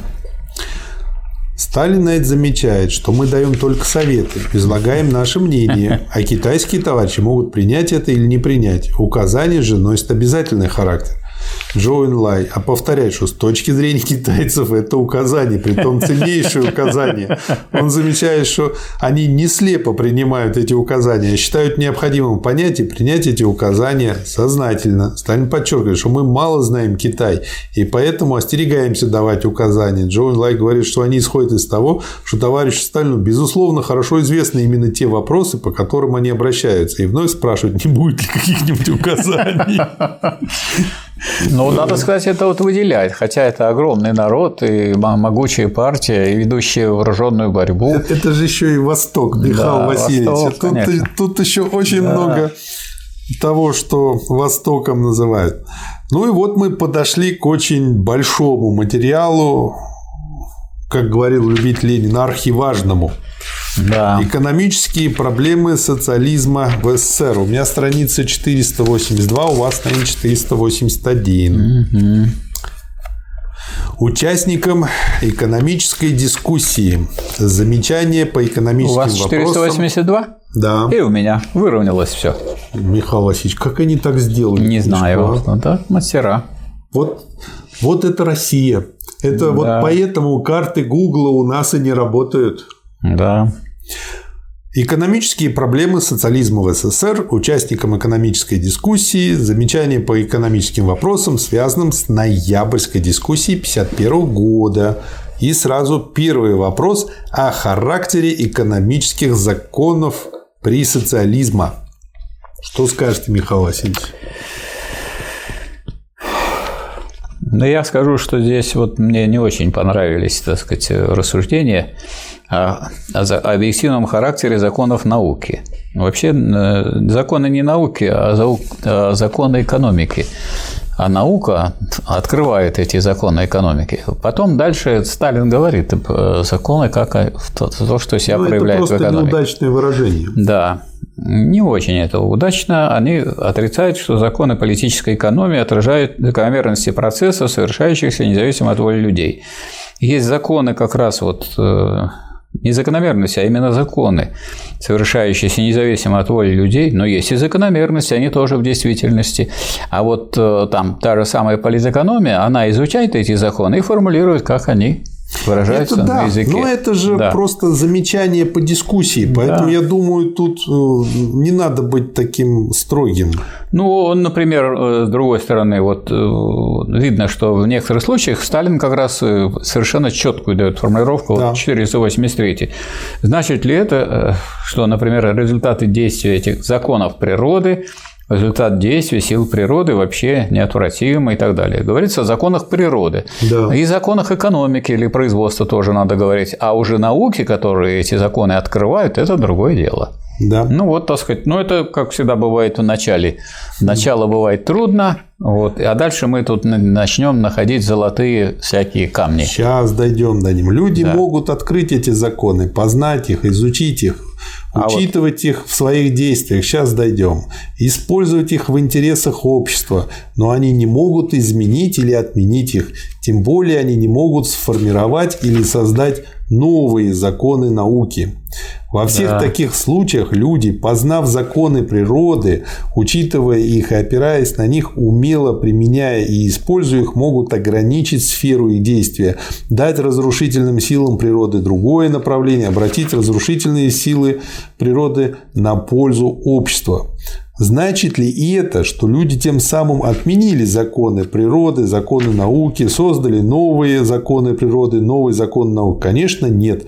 Дело в том, что вся процедура предотвращения действия разрушительных сил воды и использования их в интересах общества происходит без какого бы то ни было нарушения, изменения или уничтожения законов науки, без создания новых законов науки. Наоборот, вся эта процедура осуществляется на точном основании законов природы, законов науки, ибо такое нарушение законов природы, малейшее их нарушение привело бы лишь к расстройству дела, к срыву процедуры. То есть, почему, на мой взгляд, он с этого начал, и почему это важно? А потому что э, вот есть литераторы, которые любят говорят, что вот мы овладели, мы управляем природой, и, так, и люди понимают это слово буквально. А Сталин как раз таки говорит, там, мы находим законы природы, формулируем э, как бы то, как они есть в природе, понимаем их лучше, и основываясь на их знании, мы и можем делать то, что мы делаем. Ну, я вот э, немножко придирчиво относился к началу, но хочу сказать, что как бывает вот при написании книги какой-нибудь работы, сначала человек, так сказать, расписывается, а потом выходит, так сказать, на глубину, На режим. на режим. Вот смотрите, вот блестящий, сразу после того, как вы поставили точку, сразу идет замечательный абзац. То же самое надо сказать о законах экономического развития. Да. Не о законах науки, не о законах политэкономии, а о законах экономического развития, запятая, о законах политэкономии. То есть он, когда говорит о законах политэкономии, на самом деле он имеет в виду те законы экономического развития, которые описаны, отражены в политической да. экономии. И тогда все здесь встает на место. И поэтому, скажем, то неудовольствие, которое у меня было в начале, оно, так сказать, тут отпадает, потому что сам же Сталин, он это разъясняет. То есть мы не, так сказать, слева просто соглашаемся или сказать, сохраняем эти формулировки, а мы смотрим, как, куда это все выходит. Да. Вот да. говорится, здесь так же, как и в естествознании, законы экономического развития блестяще и являются объективными законами, отражающими процессы экономического развития, совершающиеся независимо от воли людей. У Гегеля, как говорится, закон есть спокойное в явлении. В явлении, не в языке, а в явлении. Хотя Гегель идеалист, но у него формулировка такая вполне материалистическая. Да. Люди могут открыть эти законы, познать их и, опираясь на них, использовать их в интересах общества, дать другое направление разрушительным действиям некоторых законов, ограничить сферу их действия, дать простор другим законам, пробивающим себе дорогу. Но они не могут уничтожить их или создать новые экономические законы. Я бы вот этот, так сказать, абзац считал, что его необходимо всем по вопросу о законах принять на вооружение, потому что здесь четко, ясно и очень конструктивно. Я чем дальше читаю классиков, тем больше понимаю, что можно буквально вот из того материала, что уже есть сейчас – составить хорошие учебники. Можно. Цитируя их, там написав просто Можно, связь. хотя вся история науки говорит о том, что обычно хороших учебников очень мало. Во-первых, почему? Потому что люди, которые занимаются научной работой, им как бы не до учебников. А с тех, кто... Их нужно обязать писать учебники. Вы можете их обязать, но это не получится. А, так просто. А, как правило, собирается какой-нибудь коллектив людей, они кучей пишут эти учебники, потом эти учебники забываются. Поэтому надо сказать, что хороший учебник – это большая редкость. Очень большая редкость. Ну, вы знаете, я что хочу сказать. Я думаю, что почему их нужно все-таки обязать это делать? Конечно, обязать они не будут... проблема. Да, отключим газ. Им просто как бы сказать, ребята, вы хотите дальше заниматься вашей наукой, вам же нужны люди, которые после вас пойдут. Хотим. Значит, нужно, чтобы они понимали это. Я как представитель, Значит, как представитель вузовской науки рассказываю, что у нас там широко распространено такое понятие, как коллективные монографии. То есть собирается... А я бы за это вообще порол. Вот правильно вы делаете, правильно делаете. Собирается коллектив, коллектив, значит, человек 15 или 20, каждый из них может, у него мыслей на, не, не, на книгу не, натя, не натягивается. У него есть мысли на одну какую-то статью по этой теме. Он, значит, ну и так располагают их примерно. Да, и делают И получается, говорят, коллективная монография. Хотя моно э, одно предполагает, что у них единая позиция, единая мысль, она развертывается, разворачивается, она не развертывается, не разворачивается. Это вот кто в лес, кто по дрова, одни лучше, другие хуже, а потом ссылаются на том, что мы опубликовали свою работу в такой-то коллективной монографии. Поэтому, к сожалению, я вот насмотревшись на это, я вот боюсь э, сказать, назвать хороший какой-нибудь учебник. Например, вот учебник э, эм, по истории по истории истории КПСС э, блестящий, который, так сказать, под эгидой Сталина вышел. И я думаю, что он победит в любом соревновании. Все остальные их учебники, какие были. Раз. Ну, я не беру сферу естественных наук, говорю сфере общественных наук. Могу назвать учебник э, политической экономии под редакцией Цаголова. Вот он хороший, там, где планомерность, так сказать, она поднимается и развивается. А вот, скажем, академика Румянцева – это уже плохой учебник. Михаил Васильевич, вот видите, значит, есть хороший материал, используя есть, который есть хороший. можно попробовать сделать есть. еще лучше. Следующая цитата. Страница 485 вверху. Говорят, что экономические законы носят, это прямо такое рыночное утверждение, стихийный характер, что действия этих законов являются неотвратимыми, что общество бессильно перед ними. Это неверно. Это фетишизация законов, отдача себя в рабство законам. Доказано, что общество не бессильно перед лицом законов, что общество может, познав экономические законы и опираясь на них, ограничить сферу их действия, использовать их в интересах общества и оседлать их, оседлать в кавычках, как это имеет место в отношении сил природы и их законов, как это имеет место в приведенном выше примере о разливе больших рек. Ну вот как с огнем. Научились с ним управляться, и пошло все Хорошо. Да. Дальше. В отличие, страница 486, в отличие от законов естествознания, где открытие и применение нового закона проходит более-менее гладко, в экономической области открытие и применение нового закона, задевающего интересы отживающих сил общества, встречают сильнейшее сопротивление со стороны этих сил. Нужна, следовательно, сила, общественная сила, способная преодолеть эти сопротивления. Да, Нельзя смешивать наши годовые и пятилетние планы с объективным экономическим законом планомерного пропорционального развития народного хозяйства. Вот вроде бы очевидная вещь, Михаил Васильевич, но вот я знаю как минимум одного человека, который достаточно искренне уже давно пишет работу на эту тему, все хочется мне ее прочесть, пока никак э, не могу это сделать, не дописал он ее. Но вот он вот так вот Э, то, что психологи называют э, переход мотива на цель. То есть я сначала понимал, для чего я это хочу сделать, а потом это моя, моя мотивация стала моей целью. И то, ради чего я это делаю, я как бы и забыл, как бы стал получать удовольствие от процесса. А может и деньги приплыли какие-то, если это какой-то учебник кто-то написал. Да, и попал такое в строй. тоже может быть. Но я вот хочу сказать, что если в защиту, так сказать, такой основы, которая является диалектикой наука логики. Если человек проходил, так сказать, науку логики, он твердо запомнил, что закон есть спокойное в явлении. То есть никакие флуктуации, там, особенности и прочее, это все не закон. Это как на поверхности явлений, как это все возникает. Поэтому план, конечно, он закон юридический, план есть закон. То есть не будешь выполнять план, будем наказывать. Это другое дело. А вот экономический закон, это означает, что социалистическое развитие должно идти планомерно. И, так сказать, оно должно вытекать из э, цели социалистического производства. А цель социалистического производства диктуется основным экономическим законом социализма – обеспечение полного благосостояния и свободного всестороннего развития всех членов общества. А в каких формах это? Ну, это уже явление. И вот в этом явлении э, мы очень много имеем степеней свободы, можно иметь хорошие планы, а можно плохие. Можно сделать пятилетний план, потом будет через год, будет четыре года горизонт.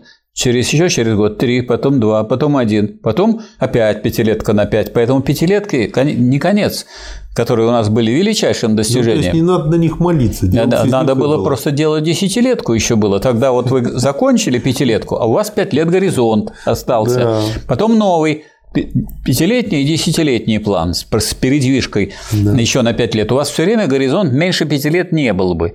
А у нас люди, например, работают десятилетиями по 20, по 25 лет. Поэтому, скажем, нужна система долгосрочных, среднесрочных и э, пятилетних и годовых планов. У нас такой системы начали строить при, вот, при Сталине, и ничего не продвинулись в этом отношении. Всякого программы появились научно-технического прогресса там и так далее, но они для кого не обязательны, да еще и э, запрятали в спецхран, чтобы никто не узнал и не вздумал выполнить.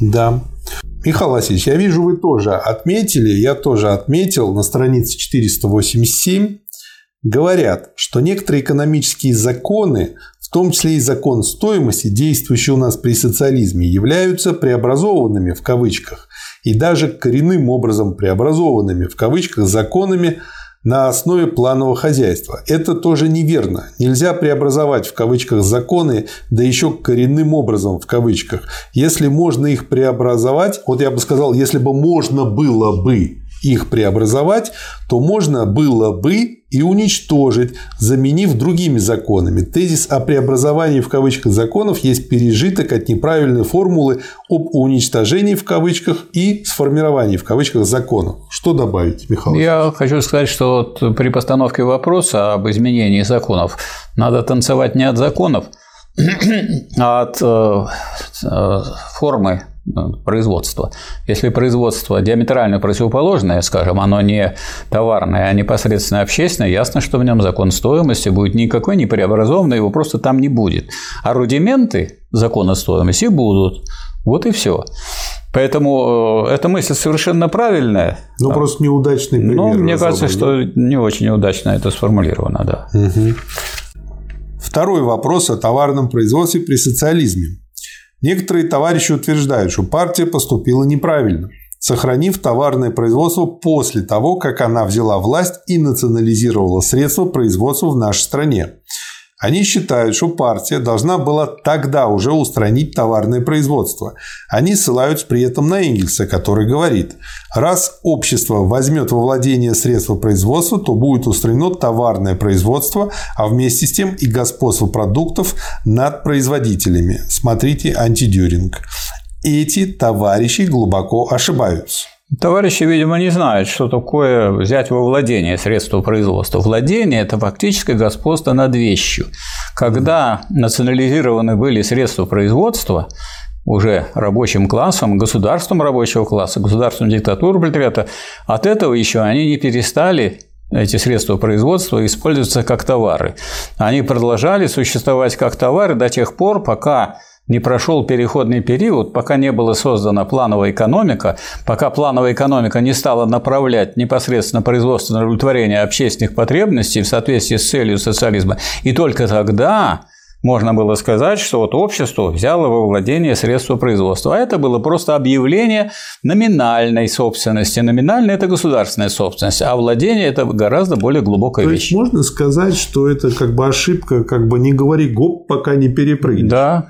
То есть, если тогда э, начали овладевать в городе, провели да. индустрию, потом в начали в деревне, и вот да. когда уже и в городе, и в деревне овладели, тогда можно было это делать. Через 18 лет можно уже сказать, что теперь наше производство э, получило вот не общественный характер, овладели, да. Вот, вот, то есть, да. вот это наступило то, что имел в виду Энгельс только через 18 лет. Да, совершенно верно. Ну, теперь понятно.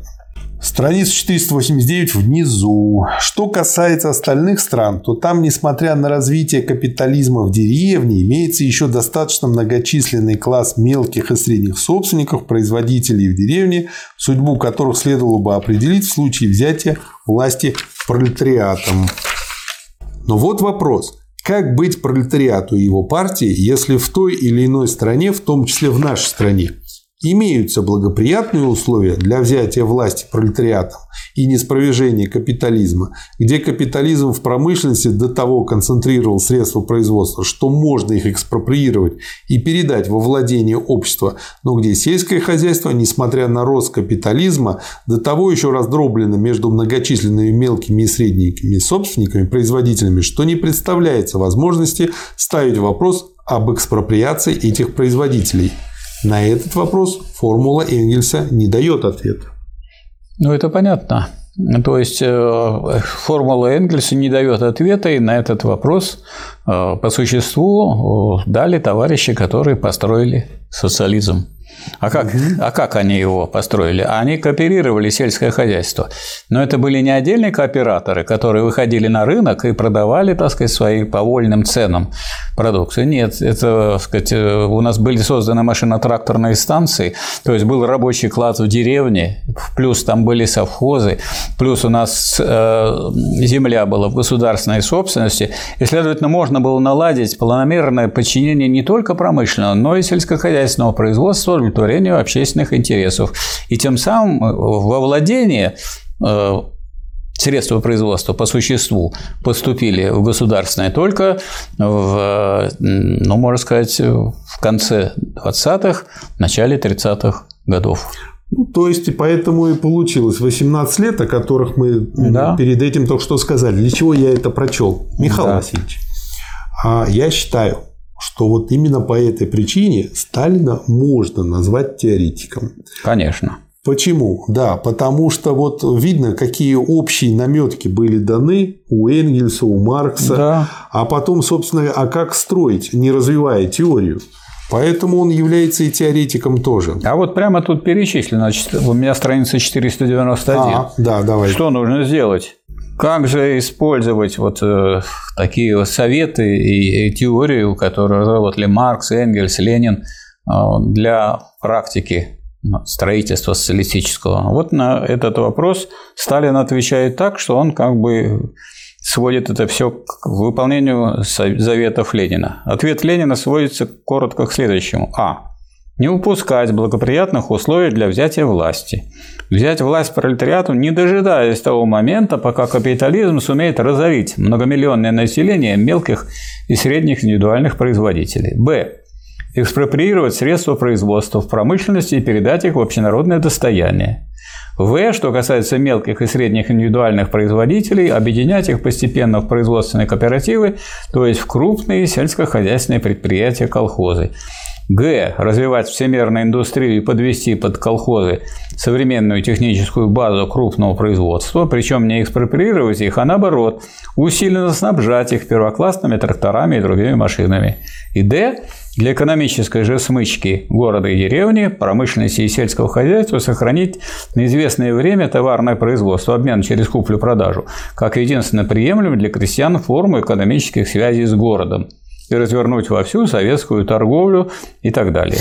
Вот можно сказать, что э, э, здесь Сталин уточнил, раскрыл более полно э, тот ленинский план строительства социализма, но он раскрыл его как тот план, который осуществлен в Советском Союзе. И у нас действительно соединилось все производство промышленное и сельскохозяйственное в единое хозяйство, планомерно управляемое, подчиняющее общественным интересам, поэтому можно сказать, что выполнено то, о чем говорил Энгельс, что общество возьмет во владение средства производства, все общество в такой конкретной форме. То есть это еще раз подтверждает слова о том, что он не только практик, но и теоретик, потому что вот так резюмировать может только человек, глубоко в этом да. разобравшийся и пошедший дальше. А смотрите дальше на этой же странице, через пару абзацев. Говорят, что товарное производство все же при всех условиях должно привести, обязательно приведет к капитализму. Это неверно. В том плане, что не всегда Конечно. и не при всяких условиях. То есть, вот у меня, знаете, какая аналогия возникла, что как прирученный хищник. Если э, правильно все с этим хищником делаем, то можно его и в цирке показывать, и пользу от этого какую-то иметь. А вот если есть такие укротители, которые нарушают правила работы с хищником, он может вырваться и покусать, и даже угробить кого-то. Ну, я бы другую картину нарисовал, ну, похожую тоже что вот э, есть кипящее товарное хозяйство, море такое, и в этом море появляются планомерные острова. Сначала угу. этот остров охватил промышленность, не всю, а только угу. крупнейшие, так сказать, какие-то предприятия. Потом он стал расширяться, расширяться, он Это поглотил. Как металл застывает. Да, да? он поглотил, угу. он поглотил, между прочим, госкапитализм. То да. есть национализированные предприятия, которые все равно работали не по плану. Потом он подобрал уже предприятия, которые были частно-капиталистическими. Капиталисты разорились, все это пошло на нужды государства. Потом появились и другие предприятия, уже новые, которые строились с самого начала как социалистические.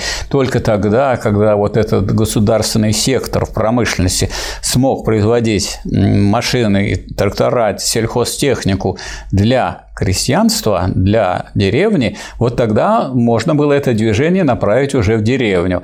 И когда в деревне стали, ну не просто их распылить и раздать, так сказать, товаропроизводителям, а создать там базу, в виде машино-тракторных станций, которые выполняли основные сельскохозяйственные работы машинным образом. И тогда можно на этой основе победить кулака и после этого уже можно собрать крестьян в колхозы. Потому что если вы просто призываете собираться в колхозы, а у кулак имеет машины, самые лучшие семена, у него есть всякие разработки сельскохозяйственные, вы его не сможете победить. Вот э, именно социалистическая промышленность, внедряясь постепенно в деревню, она создала условия, когда можно было создать кооперативы, сделать систему контрактации и э, по твердым ценам, по существу уже не через рынок, не через рынок, а через э, контрактацию по твердым ценам отправлять государству продукцию и получать все, что необходимо от промышленности. В то же время излишки продавались, как обычно было в товарном хозяйстве на колхозном рынке, именно как товары. Да, и вот чтобы это не привело к развитию капитализма, что, собственно говоря, удерживало да. зверя в клетке, Товарное производство приводит к капитализму лишь в том случае, если существует частная собственность на средства производства. этого не было. Если рабочая сила выступает на рынок как товар, который может купить капиталист и эксплуатировать в процессе производства, тоже нет было. Если, следовательно, существует в стране система эксплуатации наемных рабочих капитализма, капиталистами. Капиталистическое производство начинается там, где средства производства сосредоточены в частных руках, а рабочие, лишенные средств производства, вынуждены продавать свою рабочую силу как товар. Без этого нет капиталистического производства. Ну а если средства производства составляют уже не частную, а социалистическую собственность, если системы наемного труда не существует и рабочая сила не является больше товаром, если система эксплуатации давно уже ликвидирована, как быть тогда? Можно ли считать, что товарное производство все же приведет к капитализму? Нет, нельзя считать. И дальше вот тоже интересно смотрите. Я бы тут вот некоторые комментарии Давайте. Делал. Тут угу. не приведет оно к капитализму, потому что это уже не товарное производство. Вот. А то раз есть... оно не товарное, то оно и не приведет к капитализму. Вот. И... Вот все эти вот условия, которые сформулировал Сталин, назначает, что уже оно не товарное производство. То есть можно сказать, что опять просто неудачно сформулировано. Нужно было, может быть, заменить товарное производство товарностью вот то, что Нет, вы товарное производство правильно. Эти все условия тут правильно сформулированы. Они и были выполнены. Просто нужно сделать вывод. Уже производство не товарное. Тогда не было такого термина непосредственно общественное производство. Ага, ну политэкономия. Вот... Еще, так сказать, ни, ни в, друг, в других работах, это ни не вина, а беда Сталина. Может быть, еще пока начало. Это же надо было это сформулировать. Ну и э, можно сказать так, что вот твердо говорит Сталин, что рабочая сила не товар. Потом у него есть такого рода высказывания частные, угу. что вот э, у нас э, предметы потребления – товар. Средство производства не товар, а предмет потребления – товар. Но если предмет потребления – товар, тогда он обменивается с работником. Угу. И тогда получается, что рабочая сила товар. Все-таки как-то заражается. Да, да поэтому, поэтому, поэтому все-таки предметы потребления тоже не товар. Хотя по форме они по форме они выступают да. как товар. Вот если мы будем говорить так, что они выступают в старых товарных формах, но уже природа этих всех отношений иная, то уже будет другая картина. Дальше к чему? Страница 493. Государство может распоряжаться лишь продукцией государственных предприятий, тогда как колхозной продукцией, как своей собственностью, распоряжаются лишь колхозы. Но колхозы не хотят отчуждать своих продуктов иначе как в виде товаров, в обмен на которые они хотят получать нужные им товары. Конечно, когда вместо двух основных производственных секторов, государственного и колхозного, один всеобъемлющий производственный сектор с распоряжения всей потребительской продукции, товарное обращение с его денежным хозяйством нет, как ненужный элемент народного хозяйства. Но пока этого нет, пока остаются два основных производственных сектора, Товарное производство и товарное обращение должны остаться в силе, как необходимый и весьма полезный элемент в системе нашего народного хозяйства. Таким образом произойдет, каким образом произойдет создание единого объединенного сектора путем ли простого поглощения колхозного сектора государственным сектором, что маловероятно, ибо это было бы воспринято как экспроприация колхозов, или путем организации единого общенародного хозяйственного органа с представительством от госпромышленности и колхозов с правом сначала учета всей потребительской продукции страны, а с течением времени также распределения продукции в порядок, скажем, продукта обмена. Это вопрос особый, требующий отдельного обсуждения. Следовательно, наше товарное производство представляет собой не обычное товарное производство, а товарное производство особого рода, товарное производство без капиталистов, которые имеют дело в основном с товарами объединенных социалистических производителей, сфера действия которого ограничена предметами личного потребления, которое, очевидно, никак не может развиться капиталистическое производство, которому суждено обслуживать совместно с его денежным в кавычках хозяйством дело развития и укрепления социалистического производства. То есть, э, вот как я понимаю, с точки зрения Сталина оставалось немного шагов для того, чтобы, в общем, убрать эту товарность. Но вот, к сожалению, Не получилось, не суждено Да я было. бы не сказал, что не получилось. Я сказал, что здесь вот э, понимание немножко отстало от практики. На А практике... поэтому и не получилось. Почему не получилось? Получилось. На практике что получилось? Получилось, что у нас единая, две собственности общественных, как или на, на- в некоторых местах говорится, общенародная и кооперативно-колхозная. У нас не две общественных собственности, у нас одна общественная собственность, выступающая в двух формах. Да, но я что имею в виду? Согласен полностью. А я имею в виду, что ну, аналогия такая же. Это как э, такому единственному сыну, балбесу, наследнику богатых родителей, которые умерли оставили ему большое богатство, а у него мозги не дозрели до того, как дальше этим распорядиться. И поэтому не получилось ему это распределиться, э, распорядиться, потерял он все и стал опять бедным. Вот и у нас точно так же. Мы де-факто уже получили это многое, а осознать, что мы получили, Не вполне. вот не получили. И поэтому мы это потеряли. Я думаю, что почему потеряли? Это потеряли уже не тогда, а потеряли тогда при Хрущеве. Да, ну я это имею в виду дальше, Да, потому что был да. бы жив Сталин, Да. как бы это А бы вот вы посмотрите, доделали. чем дальше вот мы в этой работе идем, тем больше говорится о том, что вот средства производства не товары, там это не товарное и так далее. Да. Потому что или там закон э, стоимости, он не действует в глубине, ну а если он не в глубине, так он и не закон. Да, В том-то и дело. да. Так, С этим вопросом все, идем дальше. Можно Или идти есть- дальше, да. да. Следующий, третий вопрос о законе стоимости при социализме. Иногда спрашивают, существует ли и, у- и действует ли у нас при нашем социалистическом строе закон стоимости. Да, существует и действует. Там, где есть товары и товарное производство, не может не быть и закон стоимости. Что скажете, Михаил Васильевич? Я скажу, что если эту взять формулу, она правильная.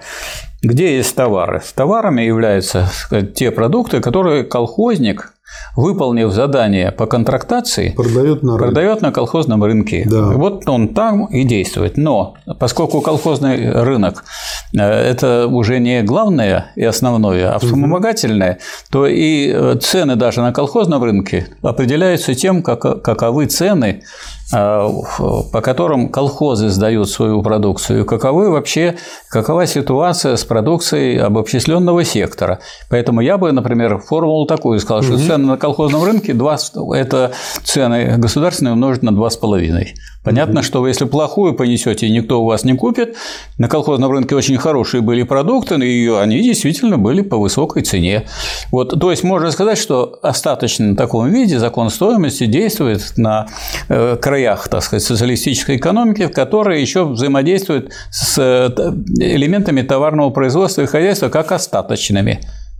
Но колхозное производство уже нельзя считать товарным, тем более э, промышленное производство в городах. И вот после того, что вы сказали, мне пришла в голову следующая мысль. Если вспомнить э, одно из определений Ленина социализма, что социализм есть уничтожение классов, можно ли его применительно э, к данному случаю сказать, как что социализм есть уничтожение товарности? Ну, только по аналогии. Да, аналогии, конечно, можно. просто чтобы В социализме? лучше донести Да. э, тему обсуждения. Совершенно верно. Почему? Социализм, если формулировать в таком диалектическом ключе, так и можно э, сказать. Социализм – это уничтожение товарности. А если в бытийном, социализм есть непосредственно общественное хозяйство. Мгм. То есть не товарное, диаметрально противоположно товар. Но следы товарности вы найдете на каждом шагу. И вот смотрите, что дальше в подтверждение Сталин говорит, страница 497.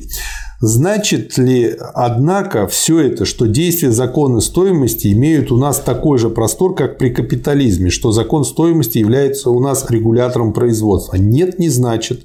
То есть он это говорит э, по-своему, только таким языком хозяйственника, Да. организатора. На самом деле сфера действия закона стоимости при нашем экономическом строе строго ограничена и поставлена в рамки. И вот я думаю, вот смотрите, почему важна эта работа. Потому что те люди, которые потом вот делали Косыгинские и другие реформы, они поняли одну сторону и совсем забыли про другую сторону.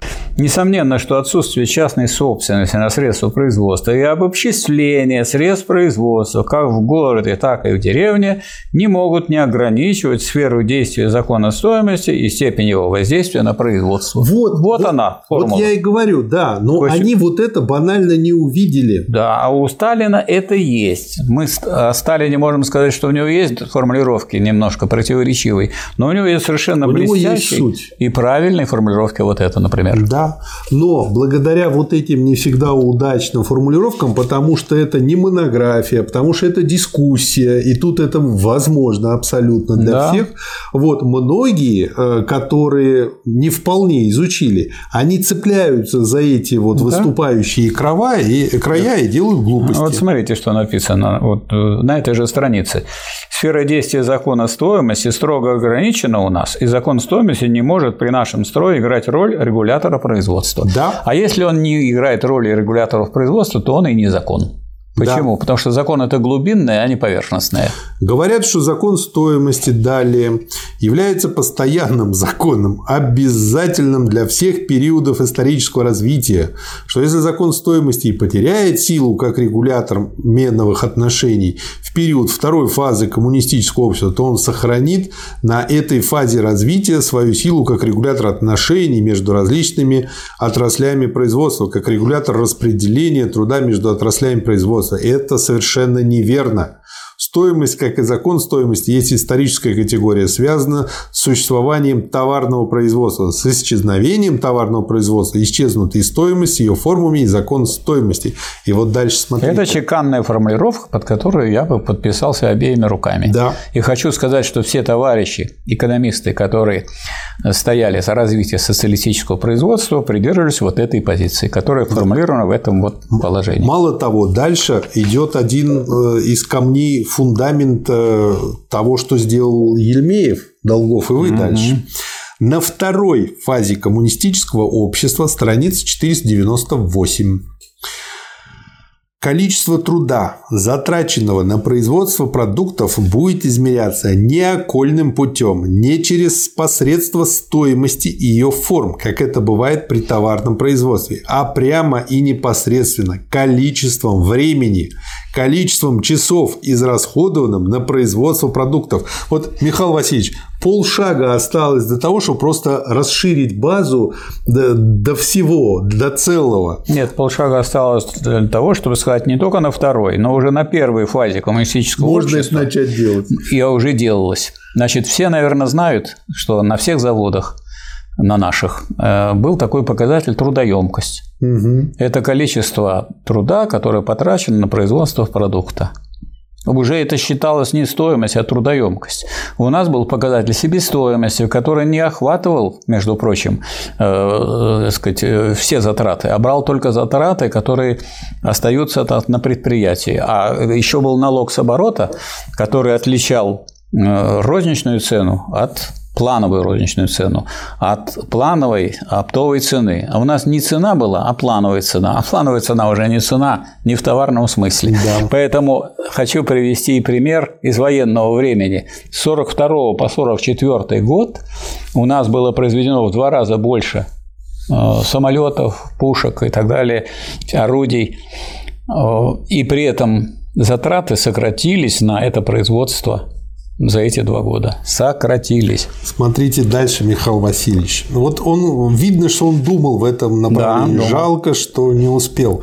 Они забывают, страница 499 да, да, внизу, да, что сфера действия закона стоимости ограничена у нас наличием общественной собственности на средства производства, действием закона планомерного развития народного хозяйства. Следовательно, ограничена также нашими годовыми и пятилетними планами, являющимися приблизительным отражением требований этого закона.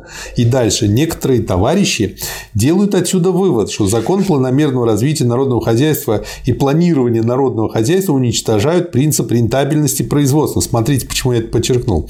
Это совершенно неверно. Дело обстоит как раз наоборот. Если взять рентабельность не с точки зрения, то есть он вот опять же неудачное слово употребил, Неудачно. не с точки зрения отдельных предприятий или отраслей производства, не в разрезе одного года, а с точки зрения всего народного хозяйства и в разрезе, скажем, 10-15 лет, то было бы единственно правильным подходом к вопросу то временная и непрочная рентабельность отдельных предприятий или отраслей производства не может идти ни в какое сравнение с той высшей формой прочной и постоянной рентабельности, которую дают нам действия закона планомерного развития народного хозяйства и планирования народного хозяйства, избавляя нас от периодических экономических кризисов, разрушающих народное хозяйство и наносящих обществу колоссальный материальный ущерб и обеспечивая нам непрерывный рост народного хозяйства его высокими темпами. То есть он вот просто использовал неудачное слово, а да. говорил-то про целое уже хозяйство. Я просто могу сказать здесь, что надо слово э, рентабельность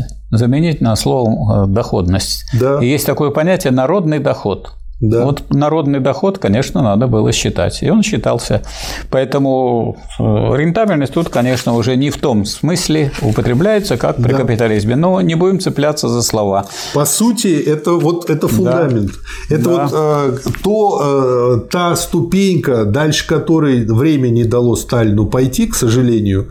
Да. Вот, но потом Пошли дальше люди. Значит, Об этом тоже будут разборы. Вот прямо сразу после того, как вы прочитали, угу. написано. Короче, не может быть сомнения, что при наших нынешних социалистических условиях, нынешних, не будущих, производства, закон стоимости не может быть регулятором пропорций в деле распределения труда между различными отраслями производства. То есть он не закон. Да. То есть он не глубинная, а он поверхностная. То есть формы ранее товарные, приобретает новые содержания, отчасти сохраняя еще и старое содержание. Вот да. так будет диалектически это выглядеть. Ну вы слишком уж точны. Четвертый вопрос об уничтожении противоположности между городом и деревней, между умственным и физическим трудом, а также вопрос о ликвидации различий между ними. Проблема уничтожения противоположности между городом и деревней, между промышленностью и сельским хозяйством представляют известную проблему, давно уже поставленную Марксом и Энгельсом.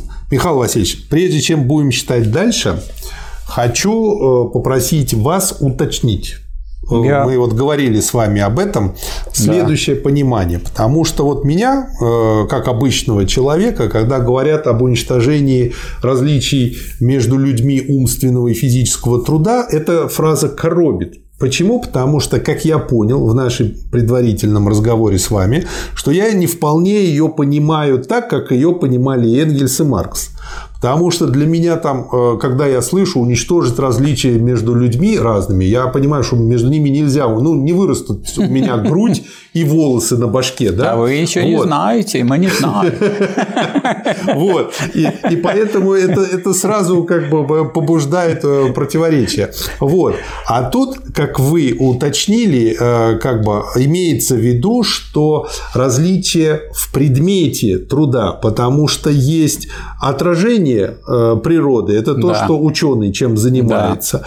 а есть преобразование природы, да. это то, чем там комбайнер занимается, да. столевар там и дальше. И вот эти различия, как бы, э, ну, получится нельзя уничтожить, они останутся. Ну вот я бы такое э, принял рассуждение, угу. что поскольку Сталин на самом деле верный ученик Ленина, то можно подредактировать некоторые высказывания Сталина с учетом того, что писал Ленин. Давайте я буду читать, как он написал, а вы редакторскую версию. О, давайте. Вот тут я хочу вот э, аналогичное положение имеем мы с проблемой уничтожения противоположности между умственным и физическим трудом написано. А я бы написал в соответствии с традициями ленинскими между людьми умственного и физического труда. Но при этом нужно понимать, э, что говорится о предмете труда идет да, речь. конечно. Вы... А не о самих физических конечно, людях. Конечно, я совершенно с вами согласен. Потому что вот это тоже надо уточнить. Более того, если посмотреть, что дальше пишет Сталин, то он на самом деле тоже так думает. Посмотрите. Ну да. Посмотрите. Угу. Всем известен разрыв, существующий при капитализме между людьми физического труда, предприятий и руководящим персоналом.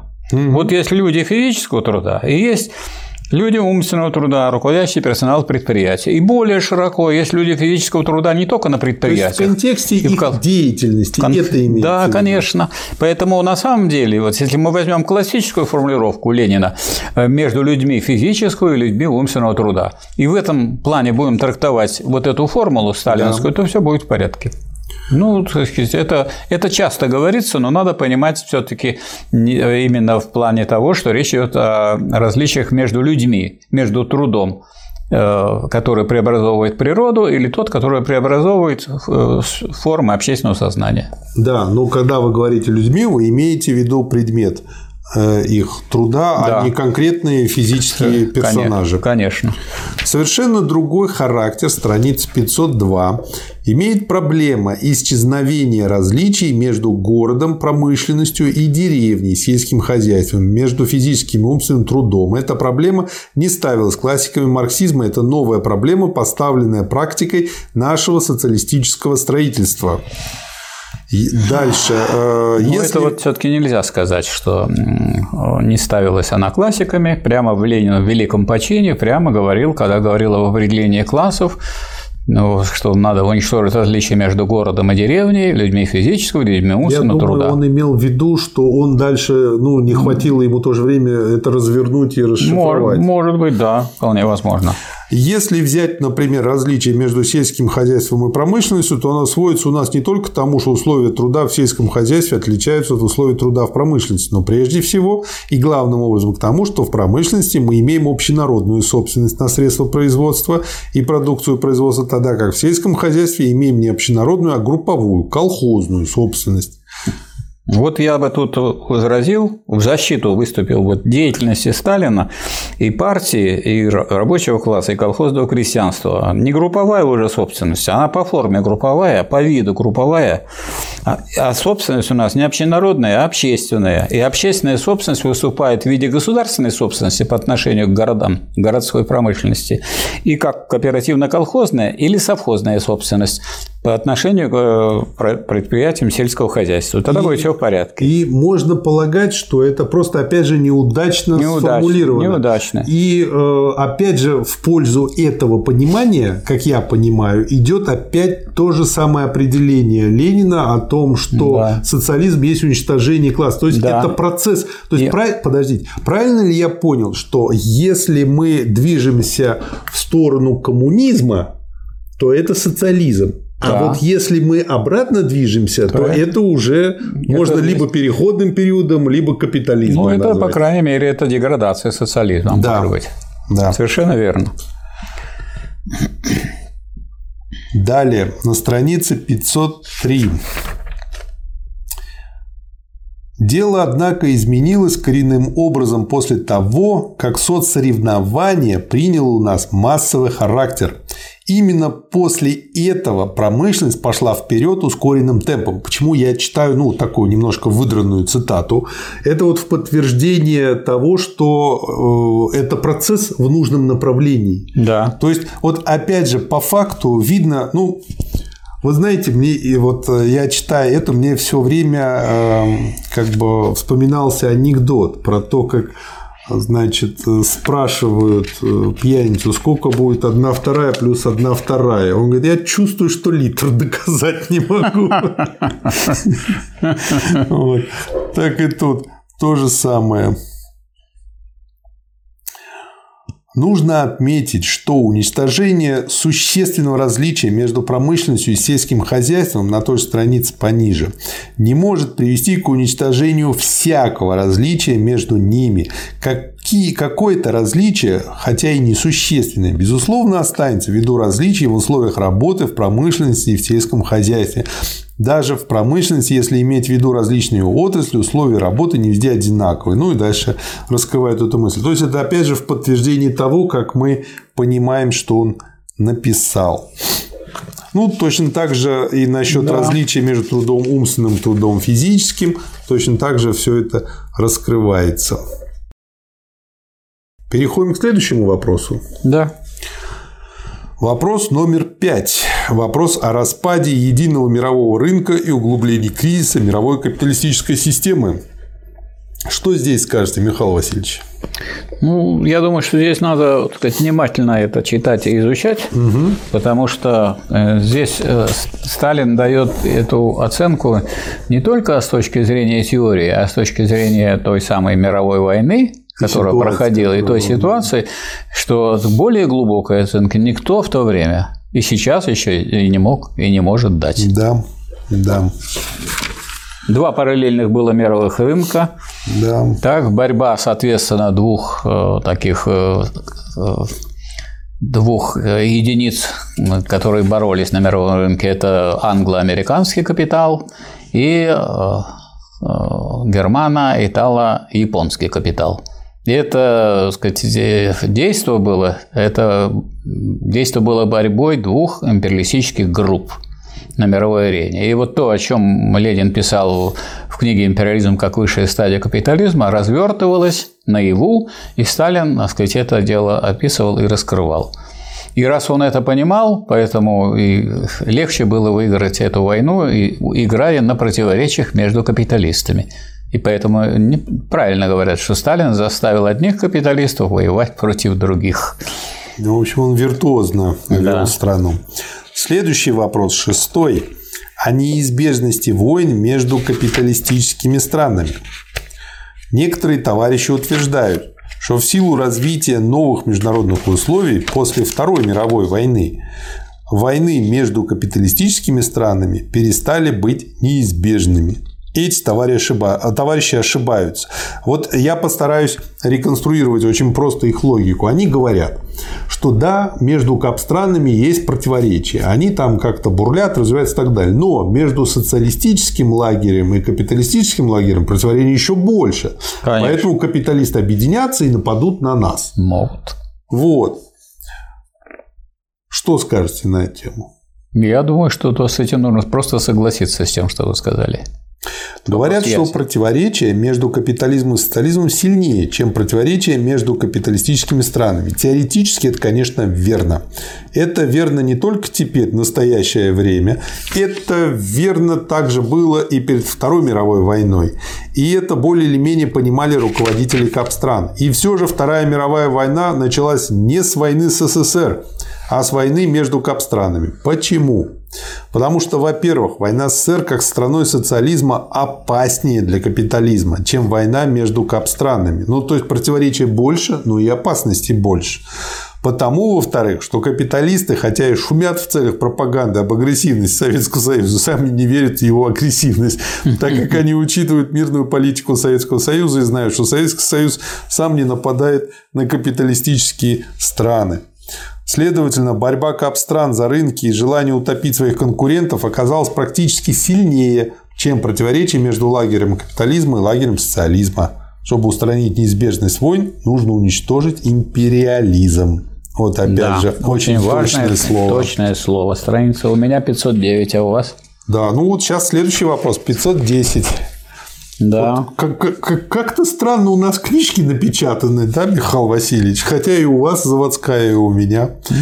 Седьмой вопрос. Вопрос об основных экономических законах современного капитализма и социализма. Существует ли основной экономический закон капитализма? Да, существует. Не является ли закон стоимости основным экономическим законом капитализма? Нет. Закон стоимости есть прежде всего закон товарного производства – он существовал до капитализма и продолжает существовать как и товарное производство после свержения капитализма. Например, в нашей стране, правда с ограниченной сферой. По тем же соображениям не может быть основным экономическим законом капитализма закон конкуренции и анархии производства или закон неравномерного развития капитализма в различных странах более всего подходит к понятию основного экономического закона капитализма закон прибавочной стоимости, закон рождения и возрастания капиталистической прибыли. Он действительно предопределяет основные черты капиталистического производства, но закон прибавочной стоимости является лишь общим законом, не затрагивающим проблемы высшей нормы прибыли, обеспечение которой является условием развития монополистического капитализма. Чтобы восполнить этот пробел, нужно конкретизировать закон прибавочной стоимости и развить его дальше применительно к условиям монополистического капитализма, учтя при этом, что монополистический капитализм требует не всякой прибыли, а именно максимальной прибыли. Это и будет основной экономический закон современного капитализма. Что скажете, Михаил Васильевич? Вот против последней, э, так сказать, фразы, а это и будет основной экономический закон современного капитализма, я бы не стал возражать.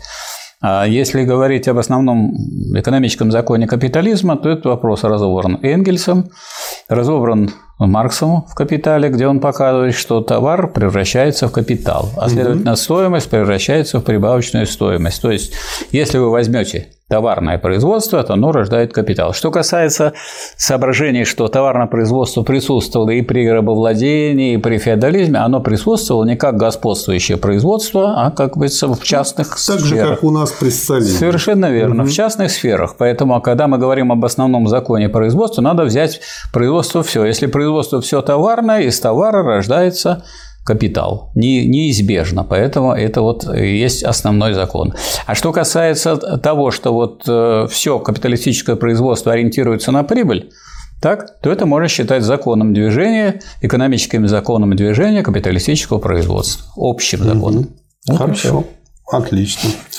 Главные черты и требования основного экономического закона современного, современного капитализма можно было бы сформулировать примерно таким образом. Обеспечение максимальной капиталистической прибыли путем эксплуатации, разорения и обнищания большинства населения данной страны путем закабаления и систематического окробления народов других стран, особенно отсталых стран, наконец, путем войны, милитаризации народного хозяйства, используемых для обеспечения наивысших прибылей. Я думаю, что вот это вот э, высказывание, угу. оно соответствует тому, что надо закон брать как спокойное явление. А, значит, надо взять не только сам закон, э, закон прибавочной стоимости, и посмотреть, во что он выливается. Вот здесь вот Сталин показывает, что он выливается и в эксплуатацию, и разорение, обнищание большинства населения, ну, и прочее, прочее, прочее. То есть надо взять два этажа то есть то сам закон и как этот закон проявляется, потому что закон от явления не оторван, а явление – это явление закона. Угу. Тогда будет все хорошо. Отлично. Существует ли основной экономический закон социализма, да, существует. Дальше вот он тут пишет. Обеспечение максимального удовлетворения постоянно растущих материальных и культурных потребностей всего общества путем непрерывного родства и совершенствования социалистического производства на базе высшей техники. Что скажете? Михаил? Я бы сказал, что эта формулировка в целом правильная, но более точная формулировка в программе партии, которая была принята восьмым съездом и которая заложена была еще на втором съезде в программе партии первой о том, что цель социалистического производства – обеспечение полного благосостояния и свободного всестороннего развития всех членов общества. И всех членов общества пишется курсивом. Не только удовлетворение потребностей. Потребности могут быть всякие, в том числе и те, которые не способствуют развитию. Или э, не вполне они, э, так сказать, сбалансированы между собой. То есть главное – это развитие всех членов общества. Поэтому, ну, такая формулировка допустима, в принципе, потому что она ну, отражает, выражает. Да, да, для дискуссии, да. Для монографии, конечно, лучше взять да. ту. Но я здесь тоже у себя отметил по схеме Аказлевич, что тут про слово развитие это нету. Да. И поэтому многие люди могут понять потребности да. совсем э, не в контексте развития. Да. да. Другие вопросы. Восьмой пункт тоже очень хороший. Я здесь у себя выделил четвертый подпункт этого вопроса. Страница 515. А сращивание монополии с государственного? Да, да. И вот дальше вот опять же вот очень хорошо он пишет. Выражение «сращивание» в кавычках не подходит.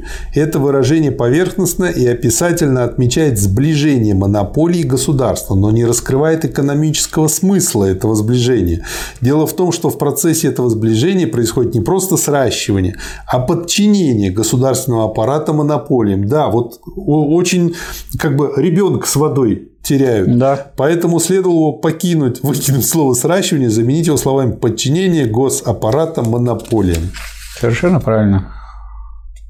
К следующему переходим пункту. Да. Девятый пункт. Э, международное значение марксистского учебника политической экономии. Есть что сказать, Михаил Васильевич?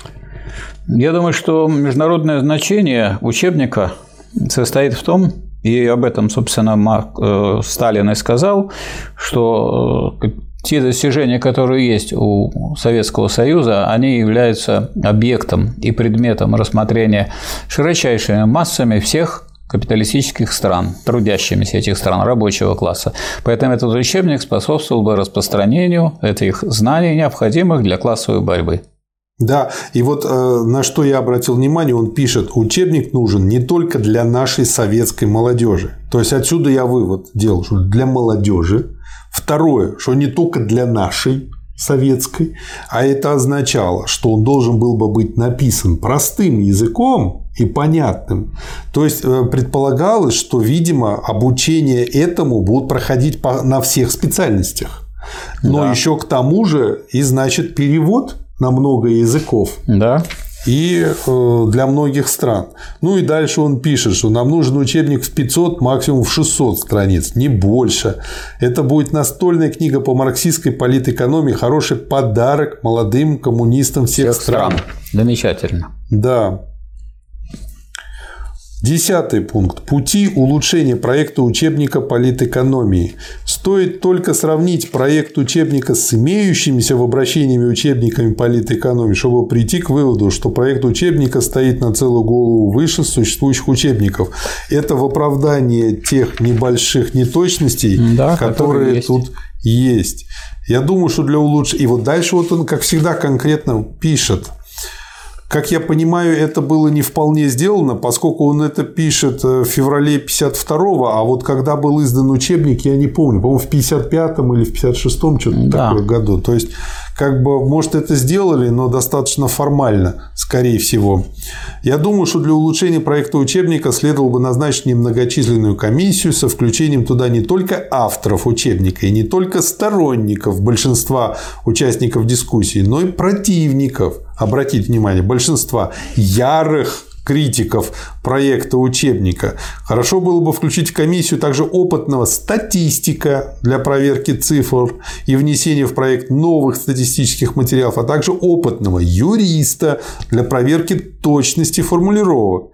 Членов комиссии следовало бы освободить временно от всякой другой работы, обеспечив их полностью в материальном отношении, чтобы они могли целиком отдаться работе над учебником. Кроме того, следовало бы назначить редакционную комиссию, скажем, из трех человек для окончательной редакции учебника. Это необходимо также для того, чтобы добиться единства стиля, которого нет, к сожалению, в проекте учебника. Срок представления готового учебника один год. Вот так вот. И был бы он. Дальше опять также ответы. Ведь шла же дискуссия. Да, продолжается дискуссия. Да. Это и э, вот смотрите, Михаил Васильевич, в данном случае, как уже вот видно, что Сталин все-таки в возрасте, он 1 февраля это написал 52 года. Да. А опубликовано, извините меня, там не 10 февраля, а 3 октября 52 То есть, по сути дела, филонили уже сколько месяцев. Почему так долго? Вот не знаю. С 1 февраля по 3 октября в правде, надо же. Обалдеть. Странно. Я вот тоже как бы не сразу Странно. на это обратил Странно. внимание. Речь идет об обсуждении. Причем он пишет, насколько важно освободить год, а тут уже большая часть года прошла. Да. Не торопились, товарищи. Да, наши товарищи ученые. На картошку вас надо было отправить. Ну и поскольку ушла дискуссия, то, собственно говоря, mm-hmm. на то, что написал Сталин, были ответы.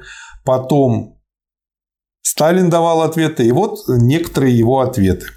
Ответ товарищу Ноткину Александру Ильичу. Что отметите здесь? Я хочу отметить вот тут замечательное положение, которое у него есть. Можно ли рассматривать средства производства при нашем социалистическом строе как товар? По-моему, никак нельзя. Товар есть такой продукт производства, который продается любому покупателю. Причем при продаже товара товаровладелец теряет право собственности на него, а покупатель становится собственником товара, который может перепродать, заложить, сгноить его. Подходит ли средство производства под такое определение? Ясно, что не подходит. Во-первых, средства производства продаются в кавычках продаются. То есть не продаются не всякому покупателю, да. они не продаются в кавычках, ведь даже колхозам. Они только распределяются государством среди своих предприятий. Во-вторых, владелец средств производства государству при передаче их тому или иному предприятию ни в какой мере не теряет право собственности на средства производства, а наоборот полностью сохраняет его. В-третьих, директора предприятий, получившие от государства средства производства, не только не становятся их собственниками, а наоборот утверждаются как уполномоченные советского государства по использованию средств производства согласно планов, преподанных государством. Как видно, средства производства при нашем строе никак нельзя подвести под категорию товаров. Блестяще. Да, да. Да, почему же в таком случае, дальше он пишет, говорят о стоимости средств производства, об их себестоимости, об их цене и тому подобное. По двум причинам. Вот это, опять же, вот многим, так сказать, критикам 1936 года. Да. Во-первых, это необходимо для калькуляции. Ну, точно так же, как нам линейка нужна для Конечно. того, чтобы мерить длину. Конечно. Для расчетов, для определения доходности и так далее и тому подобное. Во-вторых, это необходимо для того, чтобы в интересах внешней торговли осуществлять дело продажи средств производства иностранным иностранным государством. Как бы штуцер, да. переходник да. надо иметь.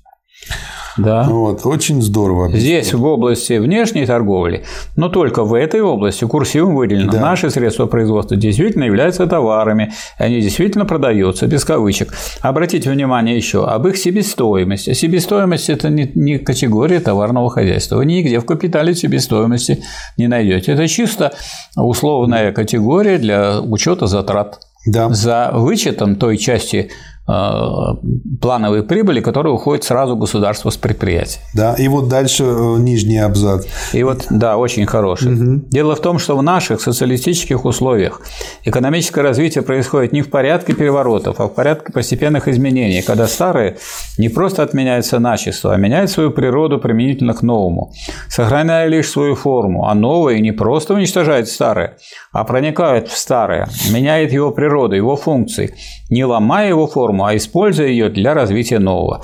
Так обстоит дело не только с товарами, но и с деньгами в нашем экономическом обороте, так же как и с банками, которые, теряя свои старые функции и приобретая новые, сохраняют старую форму, используемую социалистическим строем.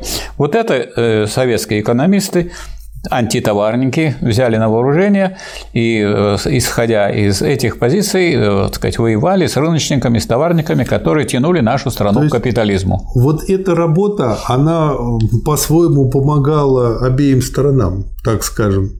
Она больше, конечно, помогала. В хорошем смысле, положительном смысле положительном слова. Смысле, тем, кто нашим, нашим, да. Вот, а тем помогала да. вот э, неудачными формулировками. Ну, вот э, смотрите, если написано, что от старых категорий капитализма сохранилась у нас главным образом форма, внешний облик. По существу же они изменились у нас коренным образом применительно к потребностям развития социалистического народного хозяйства. Здесь уже более резко и более выпукло, чем даже в книжке. Ну, то есть, если были бы они внимательными, они бы да. все это увидели и прочли. Да, ну, как-то. Дальше, как бы мне еще нравится внизу. Является ли воздействие закона стоимости на цену сырья, производимого в сельском хозяйстве, регулирующим воздействием, как это утверждаете вы, товарищ Ноткин? Оно было бы регулирующим, если бы у нас существовала свободная в кавычках игра цен на сельскохозяйственное сырье, если бы у нас действовал закон конкуренции и анархии производства, если бы у нас не было планового хозяйства, если бы производство сырья не регулировалось планом. Но так как все эти если отсутствует в системе нашего народного хозяйства, то воздействие закона стоимости на цену сельскохозяйственного сырья никак не может быть регулирующим. Во-первых, Цены у нас на сельскохозяйственное сырье твердые, установленные планом, а не свободные. Во-вторых, размеры производства сельскохозяйственного сырья определяются не стихией и не каким-либо случайными элементами, а планом. В-третьих, орудия производства, необходимые для производства сельского хозяйства сырья, сосредоточены не в руках отдельных лиц или групп, а в руках государства. Что же остается после этого регулирующей роли закона стоимости? Михаил Васильевич, здесь есть еще одна засада. И как... последний. Вот да. выходит, что сам закон стоимости регулируется указанными выше фактами, свойственными социалистическому производству. А раз сам закон стоимости регулируется другими фактами, значит его нет, то уже Но не есть закон. одна засада восприятия, когда слишком извилистый головной мозг. Она состоит в следующем. Они говорят, ну вы же назначаете цену, значит вы регулируете. А вот тут вот в слове назначаете и собака зарыта. Когда планирование происходит, идет согласование цен, Да. а не назначение. Да, они и вот просто- люди это забывают. Выработка даже этих цен. Да, да.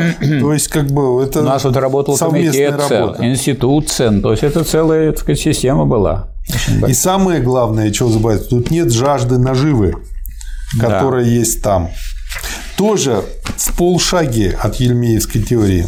Да. Есть что добавить по товарищу Ноткину Нет, Михаилу вот перейдем дальше. Идем дальше. Об ошибках товарища Ярошенко.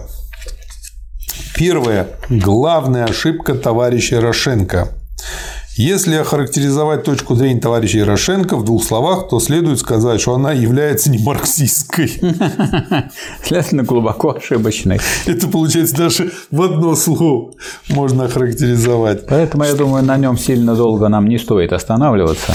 Ну да, тут как бы э, по поводу главной задачи политэкономии, там еще чего-то.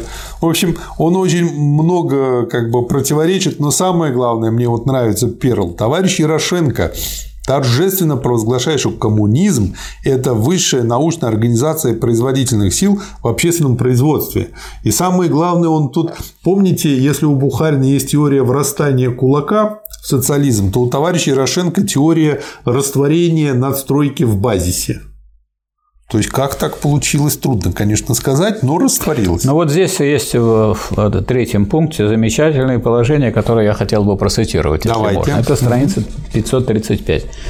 Необходимо, в-третьих, добиться такого культурного роста общества, который бы обеспечил всем членам общества всестороннее развитие их физических и умственных способностей, чтобы члены общества имели возможность получить образование, достаточно для того, чтобы стать активными деятелями общественного развития чтобы они имели возможность свободно выбирать профессию, а не быть прикованными на всю жизнь в силу существующего разделения труда к одной какой-либо профессии. Что требуется для этого? Было бы неправильно думать, что можно добиться такого серьезного культурного роста членов общества без серьезных изменений в нынешнем положении труда. Для этого нужно, прежде всего, сократить рабочий день, по крайней мере, до 6, а потом и до 5 часов. Это необходимо для того, чтобы члены общества получили достаточно свободного времени, необходимого для получения всестороннего образования. Для этого нужно далее ввести общеобязательное политехническое обучение. Необходимо для того, чтобы члены общества имели возможность свободно выбирать профессию и не быть линкованными, то есть привязаны э, на всю жизнь к одной какой-либо профессии. Для этого нужно дальше коренным образом улучшить жилищные условия и поднять реальную зарплату рабочих и служащих минимум вдвое, если не больше, как путем прямого повышения денежной зарплаты, так и особенно путем дальнейшего систематического снижения цен на предметы массового потребления. Таковы основные условия подготовки перехода к коммунизму. Вот какие замечательные положения. Он забыл только про воспитание человека. А тут это и нужно для воспитания. Нет, это да, это подразумевается, но я бы выделил Да. это. Но это в другом месте есть. Да. Другие ошибки товарища Ярошенко. Товарищ Ярошенко отрицает необходимость единой политической экономии для всех общественных формаций. То есть, перейдя от теории растворения надстройки в базисе, он дальше ее развивает и говорит, что ну тогда и политэкономия должна быть у каждого своя. В общем, с одной стороны, логика у человека есть. Но С другой стороны, как было сказано, не марксистская. Логика есть, но не марксистская. Да. Очень интересно, почитайте, рекомендуем вам это сделать. Выводы. Жалоба товарища Ярошенко на руководителей дискуссии лишена смысла, так как руководители дискуссии, будучи марксистами, не могли отразить в своих обобщающих документах не марксистскую точку зрения товарища Ярошенко. Второе. Просьбу товарища Ярошенко поручить ему написать политическую экономию социализма нельзя считать серьезной хотя бы потому, что от нее разит хлестаковщиной. Да. Дальше ответ тоже очень интересный. Я тут опять же увидел много от- из того, что потом делалось. Да, товарищам Санина и Венжеру. Да. Первый вопрос о характере экономических законов социализма. Товарищ, товарищи Санин и Венджер, это муж и жена, утверждают, что только благодаря сознательному действию советских людей, занятых материальным производством, и возникают экономические законы социализма. Вот это смешно, конечно. Да, это положение совершенно неправильно. Существует. То есть, это положение отрицает какие-то объективные законы экономические. То есть, это, ну, это все равно, что да. сказать, что как бы Силы и тяжести не существует.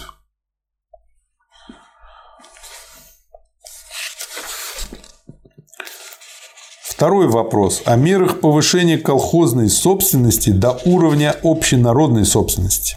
Какие мероприятия необходимы для того, чтобы поднять колхозную собственность, которая является, конечно, не общенародной собственностью, до уровня общенародной, национальной, в кавычках, собственности? Некоторые товарищи думают, что необходимо просто национализировать. На самом деле передача в собственность государства является не единственной и даже не лучшей формой национализации, а первоначальной формой националь... национализации, как правильно говорит об этом Энгельс в антидюринге. Безусловно, что, она, э, что пока существует государство, передача в собственность государства является наиболее понятной первоначальной формой национализации.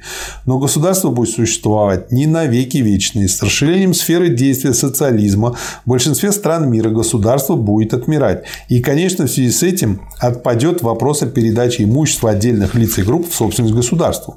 Государство отомрет, а общество останется. Следовательно, в качестве преемника общенародной собственности будет выступать уже не государство, которое отомрет, а само общество в лице центрального руководящего экономического органа. Что скажете, Михаил? Я хочу сказать, что это вот уже было сделано во время, сказать, э, в то время, когда экономикой и народным хозяйством руководило правительство правительства во главе с товарищем Сталином. Да.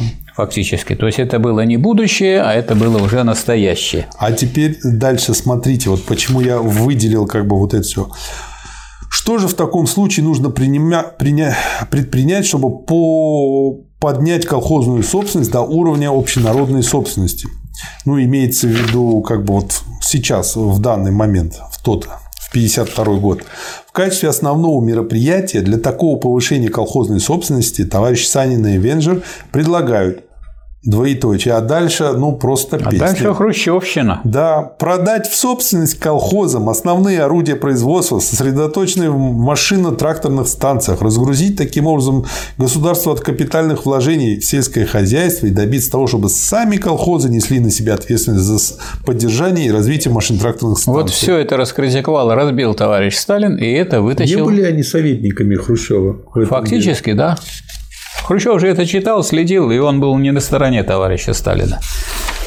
Я себе отметил, вот, что Хрущев это и сделал. Вот давайте. Убрать МТС, продать да, колхозам. Да, в общем, да. он это и сделал. Поэтому да. что же Хрущева за это ругать? Ему это ученые советуют. За то, что он создал, реализовал эти вредные мысли, осужденные Сталином, он их реализовал на практике. Вот я хочу на да. странице 552 зачитать. Давай. Насчет средств производства. Ссылаясь на слова Сталина о том, что средства производства не продаются даже колхозам, авторы предложения подвергают сомнению это положение Сталина, заявляя, что государство все же продает средства производства колхозам. Такие средства производства, как мелкий инвентарь, вроде кос и серпов, мелких двигателей и так далее. Они считают, что если государство продает колхозам эти средства производства, то оно могло бы продать им и все другие средства производства, вроде машин и МТС. Вот вам да. хрущевщина пошла. Этот довод несостоятелен. Конечно, государство продает колхозам мелкий инвентарь, как это полагается по уставу сельскохозяйственной артель, артели и по Конституции. Но можно ли ставить на одну доску мелкий инвентарь и такие основные средства производства в сельском хозяйстве, как машины МТС или, скажем, земля? Который да. тоже ведь является одним из основных средств производства в сельском хозяйстве. Ясно, что нельзя. Нельзя, так как мелкий инвентарь ни в какой степени не решает судьбу колхозного производства, да. тогда как такие средства производства, как машины, МТС и земля, всецело решают судьбу сельского хозяйства в наших современных условиях. Нетрудно понять, что когда Сталин говорил о том, что средства производства не продаются колхозам, он имел в виду не мелкий инвентарь, а основные средства сельскохозяйственного производства, машины, МТС, земля. Авторы играют словами средства производства и смешивают две различные вещи, не замечая, что они попадают в просак. А вот дальше смотрите. Во-вторых, тоже очень важно. Товарищи Санин и Венжер ссылаются далее на то, что в период начала массового колхозного движения в конце 29-го, начале 30-х годов ЦК ВКПБ сам стоял за то, чтобы передать в собственность колхозам машино-тракторные станции, требуя от колхозов погасить стоимость машино-тракторных станций в течение трех лет. Они считают, что хотя тогда это дело и провалилось ввиду бедности в кавычках колхозов, но теперь, когда колхозы стали богатыми, можно было бы вернуться к этой политике продажи колхозам МТС. Этот довод также несостоятелен. в ЦК ВКПБ действительно было принято решение о продаже МТС колхозам в начале 30 -го года. Решение это было принято по предложению группы ударников-колхозников в виде опыта, в виде пробы с тем, чтобы в ближайшее время вернуться к этому вопросу и вновь его рассмотреть. Однако первая же проверка показала нецелесообразность этого решения, и через несколько месяцев, а именно в конце 30 -го года, решение было отменено. То есть, Михаил Васильевич, и опыт был, не все только... было. Говорю, все было. Это же вот либо это Санины и Венджер, просто сознательные провокаторы, либо просто такие тупоголовые придурки, ну вот одно другому, как, одно Михаил, другому не мешает. Это как сейчас с ковидом. Да. Ну один в один история. Как вот это, это на этом строилась вот вся эта хрущевская политика. Все же продали же, как вот их советовали да. эти. Смотрите, что тут говорится дальше. Дальнейший рост колхозного движения и развитие колхозного строительства окончательно убедили как колхозников, так и руководящих работников, что сосредоточение основных сосредоточение основных орудий сельскохозяйственного производства в руках государства, в руках машиностроительства тракторных станций является единственным средством обеспечения высоких темпов роста колхозного производства. Михаил Васильевич, так он и дальше еще и да. рассматривает вариант. Ну, а если бы продали все-таки для особо да. одаренных Садиных да. и Венжеров, да. Что из этого получилось бы? Страница 554. Из этого получилось бы, во-первых, что колхозы стали бы собственниками основных орудий производства. То есть они попали бы в исключительное положение, какого не имеет в нашей стране ни одно предприятие. Ибо, как известно, даже национализированные предприятия не являются у нас собственниками орудий производства. Такое положение могло бы лишь отдалить колхозную собственность от общенародной собственности и привело бы не к приближению к коммунизму, а наоборот к удалению от него. Из этого получилось бы, во-вторых, расширение сферы действия товарного обращения, ибо колоссальное количество орудий сельскохозяйственного производства попало бы в орбиту товарного обращения. Не вернее, не вернее ли будет сказать, что оно может лишь затормозить наше продвижение к коммунизму, Основная ошибка товарищей Саниной и Венжера состоит в том, что они не понимают роли и значения товарного обращения при социализме, не понимают, что товарное обращение несовместимо с перспективой перехода к социали... от социализма к коммунизму. Они, видимо, думают, что можно и при товарном обращении перейти от социализма к коммунизму, что товарное обращение не может помешать этому делу. Это глубокое заблуждение, возникшее на базе непонимания марксизма. Все, приговор приговор. И это говорит о том, вот действительная позиция товарища Сталина. Да. А его пытались превратить в товарника. Да. Хотя у него, мы, как говорится, с вами некоторые замечания имели по, по ряду формулировок, но в целом он, кажется, настроен таким образом, что социализм преодолевает товарное производство, есть уничтожение товарного производства. Да. Обалденная работа и еще не менее обалденные ответы. Вот смотрите, мы, марксисты, исходим из известного марксистского положения, страница 555, о том, что переход от социализма к коммунизму и коммунистический принцип распределения продуктов по потребностям исключают всякий товарный обмен, а следовательно и превращение продуктов в товары, а вместе с тем и превращение их в стоимость.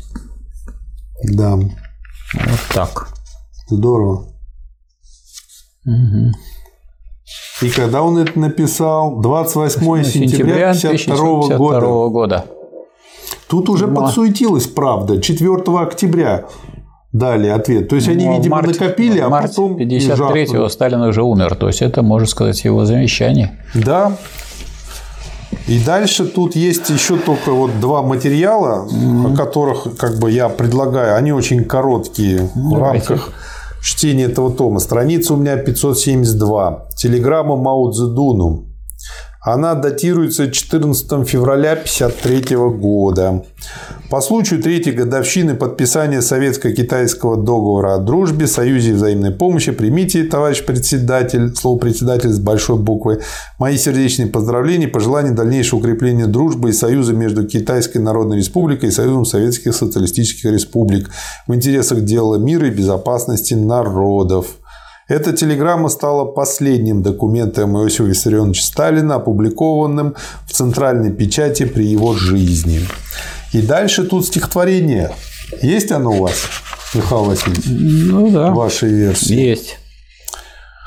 1895 года на грузинском языке перевод по русскому подстрочнику «наш» в скобках составители. Как призрак из сна он явился и брел от порога к порогу, бренчал на лире дубовой и Влад ей свое припевал. Звенел его солнечный голос, лучом обнимая дорогу, и истиной и любовью мечтательно чаровал.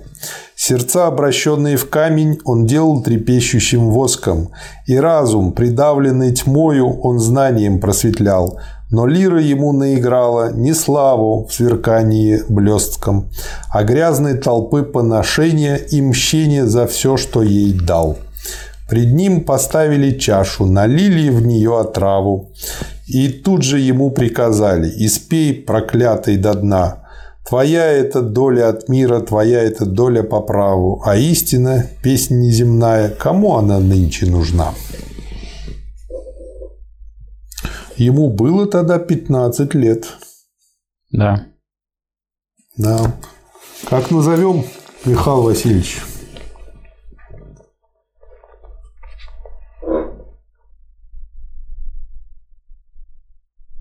Заветы Сталина. А у меня другое предложение. Какое? Смерть на взлете. На взлете чего? На взлете страны? И страны, и идеи, потому что вот мы, по сути, после войны начали набирать бешеные темпы. Может быть, не смерть, а потеря на взлете. На взлете. Утрата. Или утрата. Утрата на взлете.